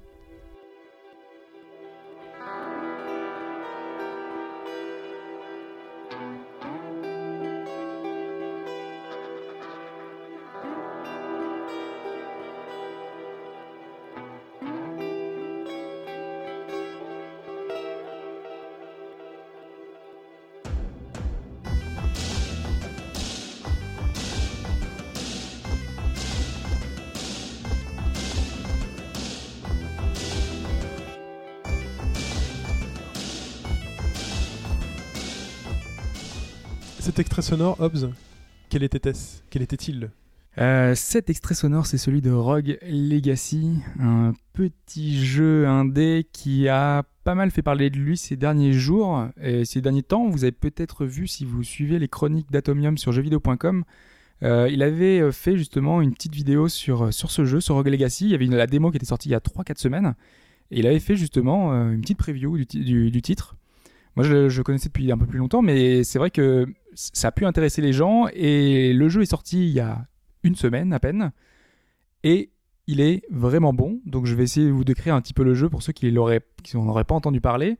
Dont moi. Voilà, bah, donc euh, ce sera l'occasion de découvrir un peu euh, Rogue Legacy qui est visuellement c'est assez proche d'un Ghost and Goblins.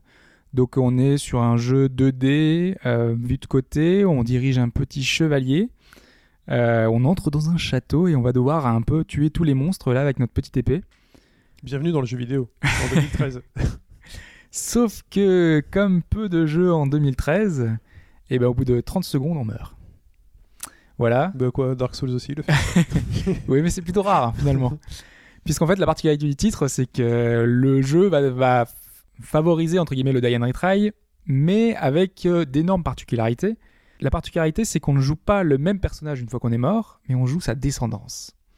En fait, une fois qu'on est mort, Sur iOS aussi, ça le fait.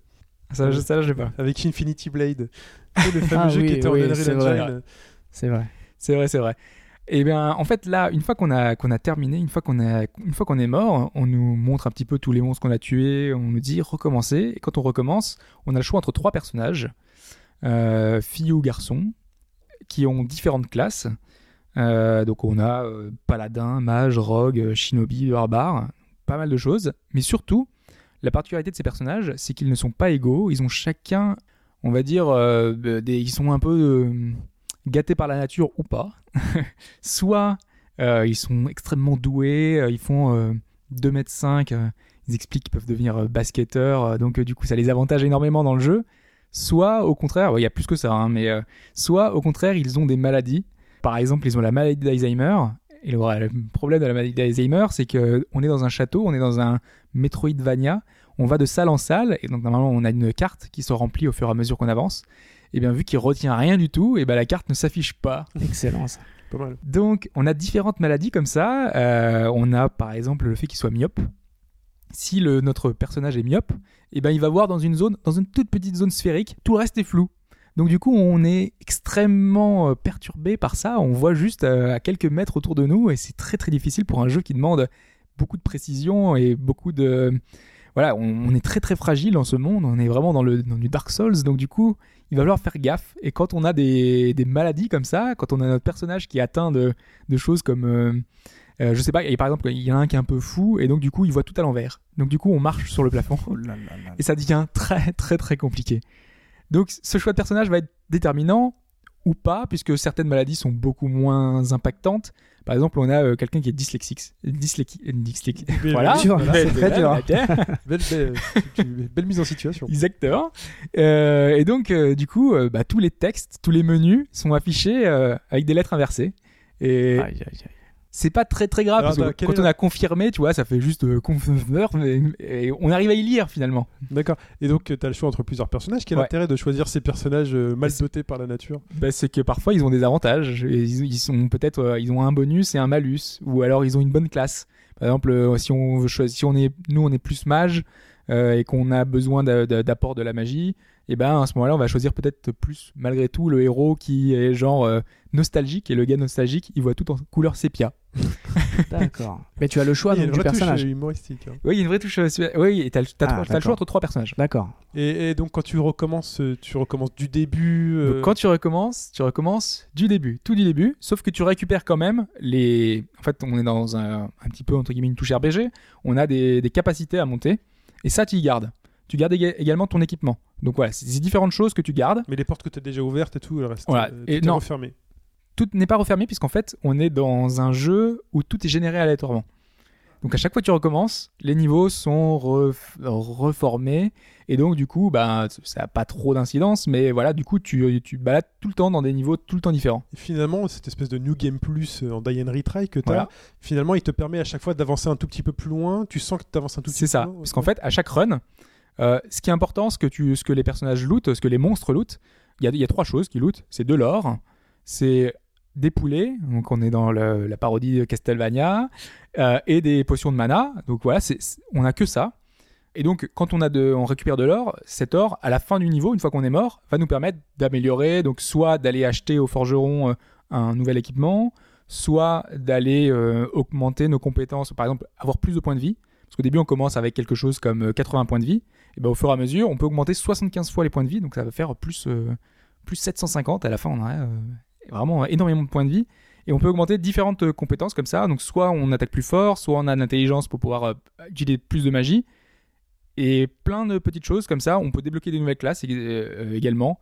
Euh, donc le shinobi devient un oka- okage. Enfin voilà, il y, a plein de, de petits trucs. Le paladin devient un paladin sacré. Enfin, il y a, il y a plein de choses comme ça en plus qui font que chaque partie, eh ben, on va un peu plus loin. On récupère un peu plus de pièces d'or. On va toujours euh, découvrir euh, plus de choses, obtenir plus de, plus de bonus. Et ça permet d'avoir une variété qui est, qui est là de plus en plus présente, qui est vraiment plaisante. Et le jeu, vraiment, euh, moi je le trouve super addictif du coup. C'est que on se dit, bah voilà, encore une partie, encore une partie. Cette fois, j'ai le, ma compétence que, que je voulais. Je vais pouvoir aller plus loin. Cette fois, j'ai débloqué mon, mon casque que j'ai eu, que, que je voulais depuis longtemps. Je vais pouvoir aller plus loin aussi. Et en fait, dans ce château, euh, eh ben, on va essayer de d'arriver jusqu'au bout, puisqu'en fait, il y a une histoire entre guillemets.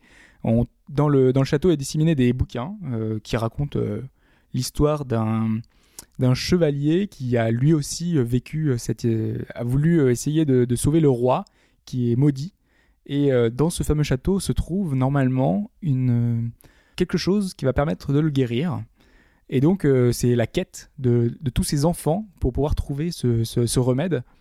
Euh, enfin donc lui c'est en tout cas c'est ce qui est raconté dans cette histoire là c'est ce héros lui et c'est ce qu'il a vécu. Et donc on découvre des petits morceaux de bouquins, il y en a une vingtaine qui sont éparpillés dans tout le, dans tout le château, euh, qui racontent cette histoire qui est, assez assez intéressante, anecdotique mais intéressante, qui vient en plus de tout le côté roguelike. Et, et voilà, au fur et à mesure on avance dans le château, on va avoir l'accès à la salle du boss, du boss final, l'accès où est-ce qu'on est censé trouver le remède. Il s'appelle Franck ou pas? C'est pas Très le- bonne blague euh, de Chine. Tu reviendras. Euh, et donc la- la- l'accès la- la- au méga boss est bloqué par euh, par quatre stèles. Enfin, on- on doit trouver en fait quatre objets qui sont quatre sous-boss à battre. Donc euh, qui sont disséminés dans le château à différents endroits. Donc on a euh, le, château principal. On peut sortir à l'extérieur. Il y a un boss pour le château, un boss pour la forêt, un boss pour euh, les, une zone un peu plus euh, démoniaque, on va dire, et une zone un peu plus euh, ça fait un peu grenier, un peu, enfin un peu truc un peu bizarre. Voilà, donc on a quatre zones, quatre boss à battre, qui sont des zones où les monstres sont toujours vachement plus forts. hein. Là, en fait, à chaque fois qu'on recommence, on gagne en fait des entre guillemets, enfin chaque génération de nouveaux personnages, c'est comme si c'était un niveau. Donc euh, moi par exemple euh, en ce moment, j'ai pas encore terminé le jeu, j'en suis à 11 heures de jeu environ. Euh, mon personnage est level 90, ça veut dire que j'ai recommencé 90 fois Aïe, aïe, aïe. et, euh, et j'ai pas terminé le jeu. 11 heures, 90 fois, pas fini. Ouch. Mais j'ai battu deux boss. Là, j'étais, j'étais en train d'essayer de battre le troisième. Et sachant Ah, qu'il faut, les boss restent morts quand tu les as eus. Ouais, D'accord. c'est le seul truc qui reste. C'est pas mal. Sauf qu'il faut retourner jusqu'au boss. Oui, mais c'est déjà pas mal. T'imagines, il faut que tu refasses Ah, le 1, le punaise. 2, le 3, le 4. Voilà. Donc euh, on a, on a le côté voilà qui est, qui est très sympa avec euh, le- les particularités du héros. On a le côté roguelike qui est bien foutu avec le fait que à chaque fois les niveaux sont aléatoires, donc du coup bah, on n'a pas l'impression de recommencer 15 fois comme un, un Super Meat Boy ou un, Mhm. autre titre un peu plus rébarbatif. Euh, je pense plutôt à Binding of Isaac qui est euh, pour lui au coup lui peu parce que plus, euh, Super Meat Boy il est pas forcément. Non, mais c'est pour le côté, le côté Die and Retry. Enfin, c'est voulu, justement. Il est juste trop dur. Il est. euh, ça dépend à quel niveau tu, Oh. tu arrives. Il y a des endroits, c'est bon, c'est fini. hein. Je Mais crois ça qu'il y y a des endroits à l'enfer, c'est impossible. j'essaie, j'essaie, je me dis, mais c'est quoi ça? Voilà. Bah, là aussi, le jeu est dur. Euh, par contre, je pense que suivant la classe qu'on choisit, euh, je sais qu'il y a des gens qui ont mis un peu moins, qui ont mis 9 heures pour le terminer. Euh, la durée moyenne, c'est plutôt 15 heures pour le terminer, le premier run. Puisque une fois qu'on a terminé un premier run, euh, il y a un New Game Plus, entre guillemets. C'est, on n'a pas monté toutes les stades, on n'a pas monté toutes les possibilités, on n'a pas eu tous les objets. Donc du coup, on recommence. Il y a un New Game Plus 1. Et après, une fois qu'on a terminé deuxième fois, il y a un New Game Plus 2. Et les monstres deviennent de plus en plus forts. Euh, à quoi est-ce qu'on le voit? C'est que les, ennemis, comme dans pas mal de jeux du même genre, euh, bah, au lieu d'être par exemple blanc, il devient vert, il devient un, un peu plus gros. En fait, c'est juste des déclinaisons de- des ennemis qui sont juste un peu plus forts. Voilà, ils obtiennent des bonus au fur et à mesure des New Game Plus. Et ce petit côté-là, voilà, ça le rend vraiment très sympa, très addictif. On a vraiment envie d'aller au bout et on a vraiment envie de se dépasser, de se dire qu'on va y arriver, qu'on va arriver au bout de ce jeu, qu'on verra toutes les particularités. Il y a plein de bonus. On est dans un vrai Metroidvania avec euh, plein de, petites euh, choses euh, qui sont inaccessibles parce qu'on n'a pas la bonne. Parce qu'il y a des runes également qui sont des petits bonus qui nous permettent par exemple de voler ou de faire des doubles sauts, des triples sauts, des runes qui vont nous permettre de faire un dash. Il y a, plein de bonus comme ça qui nous permettent d'accéder à des endroits inaccessibles et qui rendent le jeu très agréable. Il y a plein de touches d'humour, notamment il y a une espèce de clown qui est là dans, dans une salle. euh, tu te demandes ce qu'il ce fait là. Euh, Justement, il y a dans les dans les bouquins euh, qu'on lit, euh, il y en a un qui fait, enfin justement, il expliquait euh, est-ce que je deviens fou? Euh, J'ai rencontré un clown. je pense que je commence à divaguer. Mon esprit ne- mon esprit n'est plus là. Euh, et en fait, le, clown, c'est simplement pour débloquer un bonus. hein. Il y a plein de petits bonus comme ça, un peu déconnes, euh, qui sont très sympas, un peu easter egg. euh, Il y a, il y a plein de, choses qui sont prises dans plein de jeux. On parlait de Guacamelee euh, tout à l'heure. euh, il y avait plein de références à plein de jeux. Bah là, c'est pareil. Il y a plein de références à des tonnes de jeux du même genre, à Castlevania, à Metroid, à, à Binding, Binding of Isaac. Il y a plein de petites références comme ça qui sont vraiment très plaisantes. Moi, c'est vraiment une de mes surprises de ce début d'année. euh, un jeu que je recommande, enfin, début d'année du coup, la moitié de l'année maintenant, mais ouais, euh, ça, ça va, ça va vite. Hein. Ouais, ouais, c'est vrai. Mais voilà, c'est un, une bonne, un bon petit jeu. un- vraiment, une démo qui est disponible. Combien que ça coûte? Ça, ça vaut quand même, entre guillemets, assez cher. C'est 15 euros. Oh là là, un, cré- un crédit obligatoire. Bah, c'est Cofidis Euh, un jeu indé à 15 euros, on se dit, voilà, ça fait beaucoup, mais en même temps, 15 euros, c'est pas grand chose. Non, c'est pas grand chose. Donc, euh, donc voilà, mais bon, vu qu'on sait qu'avec les soldes Steam, avec. euh, Faut savoir, qui développe C'est des nouveaux jeux Street Pass ou c'est. euh, Voilà, c'est l'un ou l'autre. Voilà. qui, qui développe le jeu euh, c'est une petite boîte qui est pas très connue pour les, les, les jeux. J'ai plus le nom, mais euh, c'est c'est pas très connu. D'accord. Ok. Enfin bon, il faut le connaître ce jeu a priori. Ouais. Est Mais il y a eu un bon petit hype euh, justement autour de, de ça sur Twitter. Il y a pas mal de gens qui commençaient à en parler euh, parce que voilà, c'est très très prenant. Très bien. Donc je le conseille. Merci Hobbs. De rien. Il est temps de donner la réponse à la question euh, posée en début de podcast, mon très cher Hobbs. Ouais, Ouais. euh, allons-y. Je vais peut-être rappeler d'abord la question. Alors donc au Japan Festival ou Japan Festival, euh, qui a lieu donc chaque année au Japon, qui récompense de l'animé, du jeu vidéo, euh, des plats culinaires, du curry, plein de choses. Euh, on a généralement une récompense pour le meilleur jeu vidéo de l'année. Et là, tu nous as donné. C'est pas vraiment que le meilleur jeu, jeu vidéo d'année. Par exemple, il y avait le petit chien de, de Sony Aibo qui était Ouais.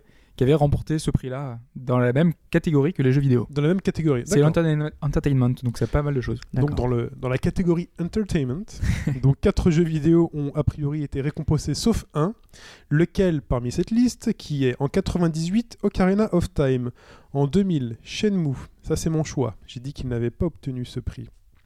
En 2003 Crystal Chronicles Final Fantasy Le choix de l'os et en 2007 Wii Sport. Exactement. Donc on va commencer par Wii Sports. Wii Sports qui a Il l'a eu obtenu Ah un ouais, prix c'est logique. forcément. devant Metal Gear. Solid 4. C'est logique Euh, aussi. Euh, voilà, donc euh, il a été récompensé pour euh, son innovation de gameplay finalement, qui était, euh, voilà, on était vraiment à l'époque dans une, mini révolution dans l'utilisation de la Wiimote, dans l'utilisation de de plein de choses, d'un nouveau concept, de- le fait de mimer la réalité avec euh, avec un objet et que ça fonctionne, puisque c'est la chose que n'a pas réussi à reproduire Nintendo avec sa avec sa avec son gamepad. Finalement, un concept un petit peu aussi simple, aussi euh, aussi simple d'accès, tout simplement. Oui. Ensuite, Ensuite, euh, ouais, je l'ai fait pas dans l'ordre hein, du coup. hein, parce Ouais, que mais je me suis dit on euh, adapte un petit peu. euh, Je pense que j'ai gagné de toute manière. et on va voir. Euh, bah, du coup, on va prendre la réponse A. Euh, en 98, est-ce que Miyamoto euh, a, réussi, a reçu son prix? Puisqu'il y avait également Kojima, encore une fois, pour Metal Gear. Hmm. Pour Metal Gear Solid cette fois. Ah, c'est vrai, mince. Eh ben, eh bien, Miyamoto a bien reçu pour Ocarina of Time en 98 Ah euh, bon cherche pas, ça va son être petit Shenmue. prix. Ça va être Shenmue, c'est le plus grand jeu de tous les temps qui va Je pas suis pas l'avoir. sûr. Et donc, du coup, il reste Shenmue ou Final Fantasy Crystal Chronicles. On va commencer par euh, Shenmue Mhm. ou Crystal Chronicles? Shenmue, Shenmue. Vas-y, vas-y. Shenmue. Shenmue. Alors, commençons par Shenmue. Euh, eh bien, à l'époque, il y avait un autre jeu, un autre jeu marquant également, puisque Shenmue a reçu un prix lors de cette, euh, cette année-là, a reçu, reçu le prix de l'excellence. Je lève déjà les bras. hein. Pour Mais- vous ne voyez pas l'enregistrement, mais je lève les bras déjà. enfin, le bras parce que l'autre tient le micro. Mais le grand prix a été obtenu par euh, Yuji Ori et Akira Toriyama pour Dragon Quest 7. Le jeu Le jeu préféré de de Pipo. Pipo, ouais. Exactement, qui nous rabâche les oreilles à chaque podcast pour nous dire que c'est son jeu préféré, que c'est le jeu le plus varié, le, le Dragon Quest le plus grand, le plus important, avec la durée de vie la plus mirifique. Il a peut-être raison, on verra. hein. Et donc voilà, c'est le jeu qui a obtenu le grand prix, et donc ce n'était pas Shenmue. Qui a réussi à détrôner Shenmue. Exactement. Et donc j'ai gagné, c'est ça que tu dis Et donc Bah Shin ouais. a gagné, Ah bah tu mettras de la musique si tu veux mettre de la musique. Une fois de plus, je gagne. une fois de plus. Voilà, mais donc euh, Crystal. Chronicle, euh, qui était un titre aussi, euh, bah, donc lui qui a obtenu le grand prix. Et donc, tu sais ce que d'accord. ça veut Assez dire, là, étonnamment. De quoi Le fait que j'ai gagné Bah, c'est la bonne chaise, non Non, c'est pas ça. C'est dire que t'as perdu. Mince voilà. Bah, Crystal Chronicle, je voulais juste en parler deux secondes, puisque Oui. ça fait partie des jeux qui utilisaient un peu cette idée qu'on retrouve aujourd'hui du gamepad. Ouais. C'est le fait qu'en multijoueur, chacun devait apporter sa GBA, sa Game Boy Advance, euh, la brancher sur euh, son GameCube, ou sa GameCube, suivant les gens, suivant euh, les croyances des gens. Et on permet, ça, permettait de- d'avoir, de jouer sur sa, sur sa Game Boy, à avoir un second écran finalement, et chacun voyait sa partie sur son écran. Et c'était le principe finalement de, de gameplay asymétrique que Nintendo a repris avec son gamepad, avec sa Wii U, qui fonctionnait déjà à l'époque. Sauf que c'est l'équivalent de 4 gamepads. Voilà. Tu vois, c'est quand même un peu plus fort que ce que fait la Wii U aujourd'hui. Mais qui a, qui a été, enfin pour moi, euh, vraiment mis en valeur avec euh, le Zelda Force Wars qui Ouais. est sorti ensuite, Mm. qui lui était vraiment exceptionnel parce que quand on rentrait donc dans les maisons, les gens sur l'écran de la télé ne le voyaient pas et c'était en bas, donc la personne entendait les rubis en train d'être euh, ramassés et donc c'était assez souriant. Mais euh, c'est un principe intéressant, mais manque de peau, 4 GBA plus 4 câbles spécifiques qui étaient vendus à l'époque 15 euros. Pièce. Ça faisait cher à C'est ce, qui- c'est ce qui a tué le système. Ouais. Et je vous conseille en tout cas d'aller voir euh, la liste des lauréats euh, de ces grands prix. Euh, dans le lot, euh, il y a des jeux comme euh, Seaman. Je sais pas si vous vous Ah, souvenez. c'est- tu te souviens, enfin vous vous souvenez sûrement du poisson à la tête d'humain là sur Dreamcast. euh, C'était absolument la horrible. de. C'est traumatisant. Seaman, hein, Si, souviens avec un micro, on lui parlait, on ça. lui donnait des, des En ordres fait, euh, dans ton écran, tu avais un poisson avec une tête humaine. dans un aquarium. Voilà. Je sais pas, je m'en souviens pas. Et en fait, euh, voilà, comme il, comme il disait, avec un micro, tu lui parlais, tu lui Ouais. donnais des instructions. Et c'était flippant. Ouais, et, et il était vraiment flippant. Je Mais c'était, tu vois, novateur un petit peu. Et euh, un autre jeu que je ne connaissais, que je ne connaissais pas l'existence, c'est euh, Echochrome 2. Parce que Echochrome, c'était un titre qui était assez sympathique. Et c'est ça, avec c'est au le Move. PlayStation Move, ouais. Et j'ai- Je j'étais pas du tout au euh, courant euh, qu'ils avaient sorti un 2. Ouais, ouais. Et en fait, on, bah, je sais pas si tu nous en parlais. euh, Ah, parce- en fait, c'est particulier, c'est qu'avec le Move, en fait, c'est comme si on tenait une lampe torche. Et en fait, on déplace, euh, on va dire que sur l'écran, on a donc le petit bonhomme. euh, Ouais, parce qu'on va peut-être rappeler juste le, le premier. Le premier, c'était basé sur un système de, de puzzle. euh, De, Sur les effets de, des géométriques de point de vue, en fait. C'est ça, c'est euh, en fait euh, on a euh, des, pers- des effets de perspe- perspective Mm. qui étaient différents suivant qu'on tournait ou pas l'objet, un peu comme Fez. Et euh, tu pouvais recréer de, de- des- poutres ou des plans en Voilà. tournant les objets. Un Voilà, peu comme, comme- ces formes géométriques impossibles qu'on peut dessiner mais qui, sont- qui sont infabricables dans la vraie vie. voilà, avec pour faire une bonne idée, des tableaux d'échelle euh, Voilà. Voilà. où euh, on voit euh, l'entrée et la sortie au même endroit. Donc le premier était euh, donc fallait bouger avec le stick, donc euh, les, comme disait Shin, les poutres pour pouvoir faire arriver le, le personnage à Tu faisais, bouger la, d'arrivée, la- pardon. tu faisais bouger la caméra en fait. Exactement. Mm. Et donc bah là non c'est la Wii, c'est le la Wiimote. Ouh là là l'erreur habituelle, le PS Move qui la permet en fait, en fait cette fois-ci c'est les ombres en fait qui vont permettre de faire passer le petit personnage. Donc c'est très particulier, c'est assez déroutant au départ parce qu'Ecochrome était euh, très simple, un excellent jeu du PSN au fait, mais euh, celui-ci était un peu plus complexe. Il y avait peu plus de couleurs, il y avait aussi différents blocs avec des couleurs et fallait trouver le, le bon angle pour que l'ombre permette, pour faire comme le même principe du premier, faire passer le personnage jusqu'à l'arrivée. Voilà. Et en fait, on jouait avec l'ombre du, du- des formes. Et du coup, eh ben, on faisait avancer notre personnage sur l'ombre de, le- de la, la forme géométrique euh, qu'on bougeait avec son move. C'est- bah, c'est- ouais, moi, j'ai trouvé ça euh, assez novateur. Il, il fait partie des gagnants, justement. À juste titre. Très bien. Et ben il est temps de passer au plus musical. Et ce plus musical de la semaine dernière, qu'est-ce que c'était? Los Angelinos. C'était quoi? Puisque tu as participé Alors, en tant qu'auditeur, tu as participé au jeu, tu m'as répondu. Et tu m'as répondu quoi? J'ai répondu à un petit jeu qui a un peu lancé euh, l'indé sur. euh, Enfin, le XBLA, euh, donc à l'époque, c'est Braid. Et je suis heureux de te dire que c'est la bonne réponse. Merci. Félicitations, tu gagnes 5 points. Cool Malheureusement, alors je le dis, hein, comme tu es là, tu ne participes pas au bonus du tirage au sort pour les deux points. En plus, normal. tu es déjà en tête. Hein. Je sais pas, Oui, alors oui, maintenant, J'ai le maillot jaune sans dopage. Alors, chers auditeurs, vous pouvez toujours aller sur le Facebook maintenant parce que j'ai remis encore à jour le, le, le classement. Maintenant, je le fais chaque semaine. C'est très bien. Tu es en tête. Et cette semaine, nous avons plusieurs gagnants. Donc, il y a toi, Los Angelinos, et nous avons eu Frédéric. Nous avons le Baron, qui ne s'est pas Il a trompé. trouvé Il a trouvé. Mais il trouve de plus en plus. Là, il se trompe pas. Et Ingemark, qui lui aussi euh, trouve. Et un nouvel entrant, Ergetcha, qui marque donc 5 points, qui fait son entrée au classement et qu'on remercie très très chaleureusement pour son, pour son gentil très, euh, enfin, pour son très gentil mot. euh. Alors n'hésitez pas, hein, quand vous répondez, vous pouvez aussi nous dire des trucs très gentils. Euh, vous pouvez aussi nous dire, nous faire des remarques sur des choses que vous appréciez ou que vous appréciez pas, parce que finalement c'est aussi un moyen de, de, de, de rentrer en contact les, les uns avec les Vous autres. pouvez aussi envoyer des insultes, c'est sur l'adresse de Chine. Moi, ça me. Oui, voilà. vous, pouvez aussi, vous pouvez aussi insulter Hobbs euh, en me- en m'envoyant des mails, je lui transmettrai volontiers. Los Angeles, c'est comme ça qu'on s'est connus en participant. euh, tu as participé au jeu. Donc euh, là, on se rapproche dangereusement des 40 points. Il va falloir que je me mette à, à bosser le, le cadeau, À faire des perles. à faire des perles. Euh, donc, euh, Braid, la semaine dernière, il va être temps de passer celui de cette semaine. Ah non, le tirage au sort. Le tirage au sort. Euh, alors, un chiffre entre 1 et 4, Los Angelinos 3. 3, 3, et ben c'est Ergetcha. C'est Ergetcha, le nouvel entrant, qui fait plus de points. Voilà. Bon, bah, bienvenue comme ça. Tac, C'est 7 un beau cadeau direct. de bienvenue. Un beau cadeau de bienvenue. Euh, eh ben, donc, on va passer l'extrait de cette semaine.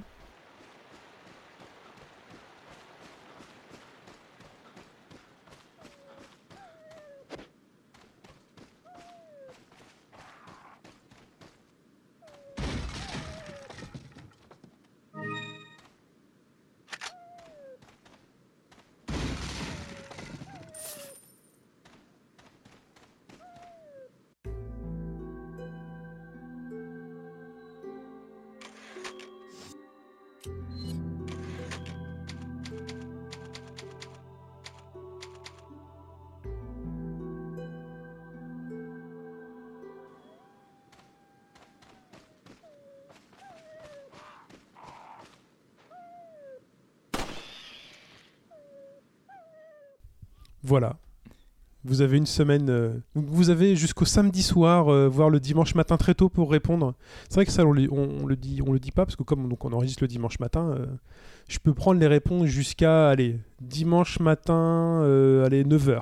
Ouais, parce que moi, la semaine dernière, par exemple, il y a Mike qui m'a envoyé un SMS à 10h, en, plein- en plein enregistrement en fait. Ah, Et, et je l'ai même pas vu du coup, donc on était en, On on raté. enregistrait, on l'a raté. il Voilà. avait la bonne réponse. ou Il avait la bonne réponse. Bon, vas-y. Bon, on- On lui compte ou pas? Voilà, c'est. On lui, on lui donne des points. Allez. Bon, vas-y. Hop, je note. Tu fais bien de me le dire. Ouais, c'est vrai que j'ai- pas pensé. Il, il- le- il me l'a dit sur Twitter, il m'a fait Ouais, je t'avais envoyé un truc. Ouais, mais c'est en plein enregistrement, tu vois. Alors, je vous rappelle que pour me répondre, c'est chine.hbgd.fr ou chine.haut-bas-gauche-droite.fr. Donc, on dit que vous avez jusqu'au dimanche matin, euh, voilà, 9h pour répondre. Euh, voilà, essayez pas de répondre pendant que euh, je suis, j'enregistre parce que je vais avoir du mal à, à avoir vos réponses. Euh, voilà, le classement est sur le Facebook. Vous pouvez donc nous débriefer, nous dire euh, toutes nos bêtises, euh, nous les signaler sur le forum au bas-gauche-droite.fr. On a aussi le Twitter que vous pouvez suivre parce que parfois, comme ça, il y a des actus. Hobbs est pris d'un de moments comme ça de folie. Il dit tiens, je vais balancer 12 actus Jap euh, d'affilée sur le Twitter. Donc c'est hbgdfr. Et toujours sur iTunes, voilà, vos petits commentaires, vos petites étoiles. Ouais, on en a eu pas mal cette semaine, donc on était bien Voilà. contents. Donc c'est toujours très gentil. Nous, ça nous fait plaisir. C'est comme ça, je vous jure, hein, ça, me fait, euh, ça me fait tellement plaisir comme ça, quelqu'un qui dit euh, ouais, c'est sympa, ou alors non, c'est nul, euh, il faudrait que vous changiez cela. Ça, on l'a de plus rarement. On a de la chance pour le moment. Mais Du moment que c'est constructif. euh, Du moment que c'est constructif, on est preneur. Mais au moins, tu un retour, ça c'est c'est super sympa. Mais en tout cas, on vous remercie euh, de nous écouter. On se retrouve euh, la semaine prochaine pour le numéro 50. Hobbs, on se dit au revoir. On se dit bah, à la semaine prochaine. Merci euh, d'être venu. euh, Merci à vous. C'était très sympa. J'espère que ça t'a plu. Ouais, très très bien. Voilà. Euh, et bien écoutez, très chers auditeurs, à la semaine prochaine et bonne semaine. Ciao. Au revoir.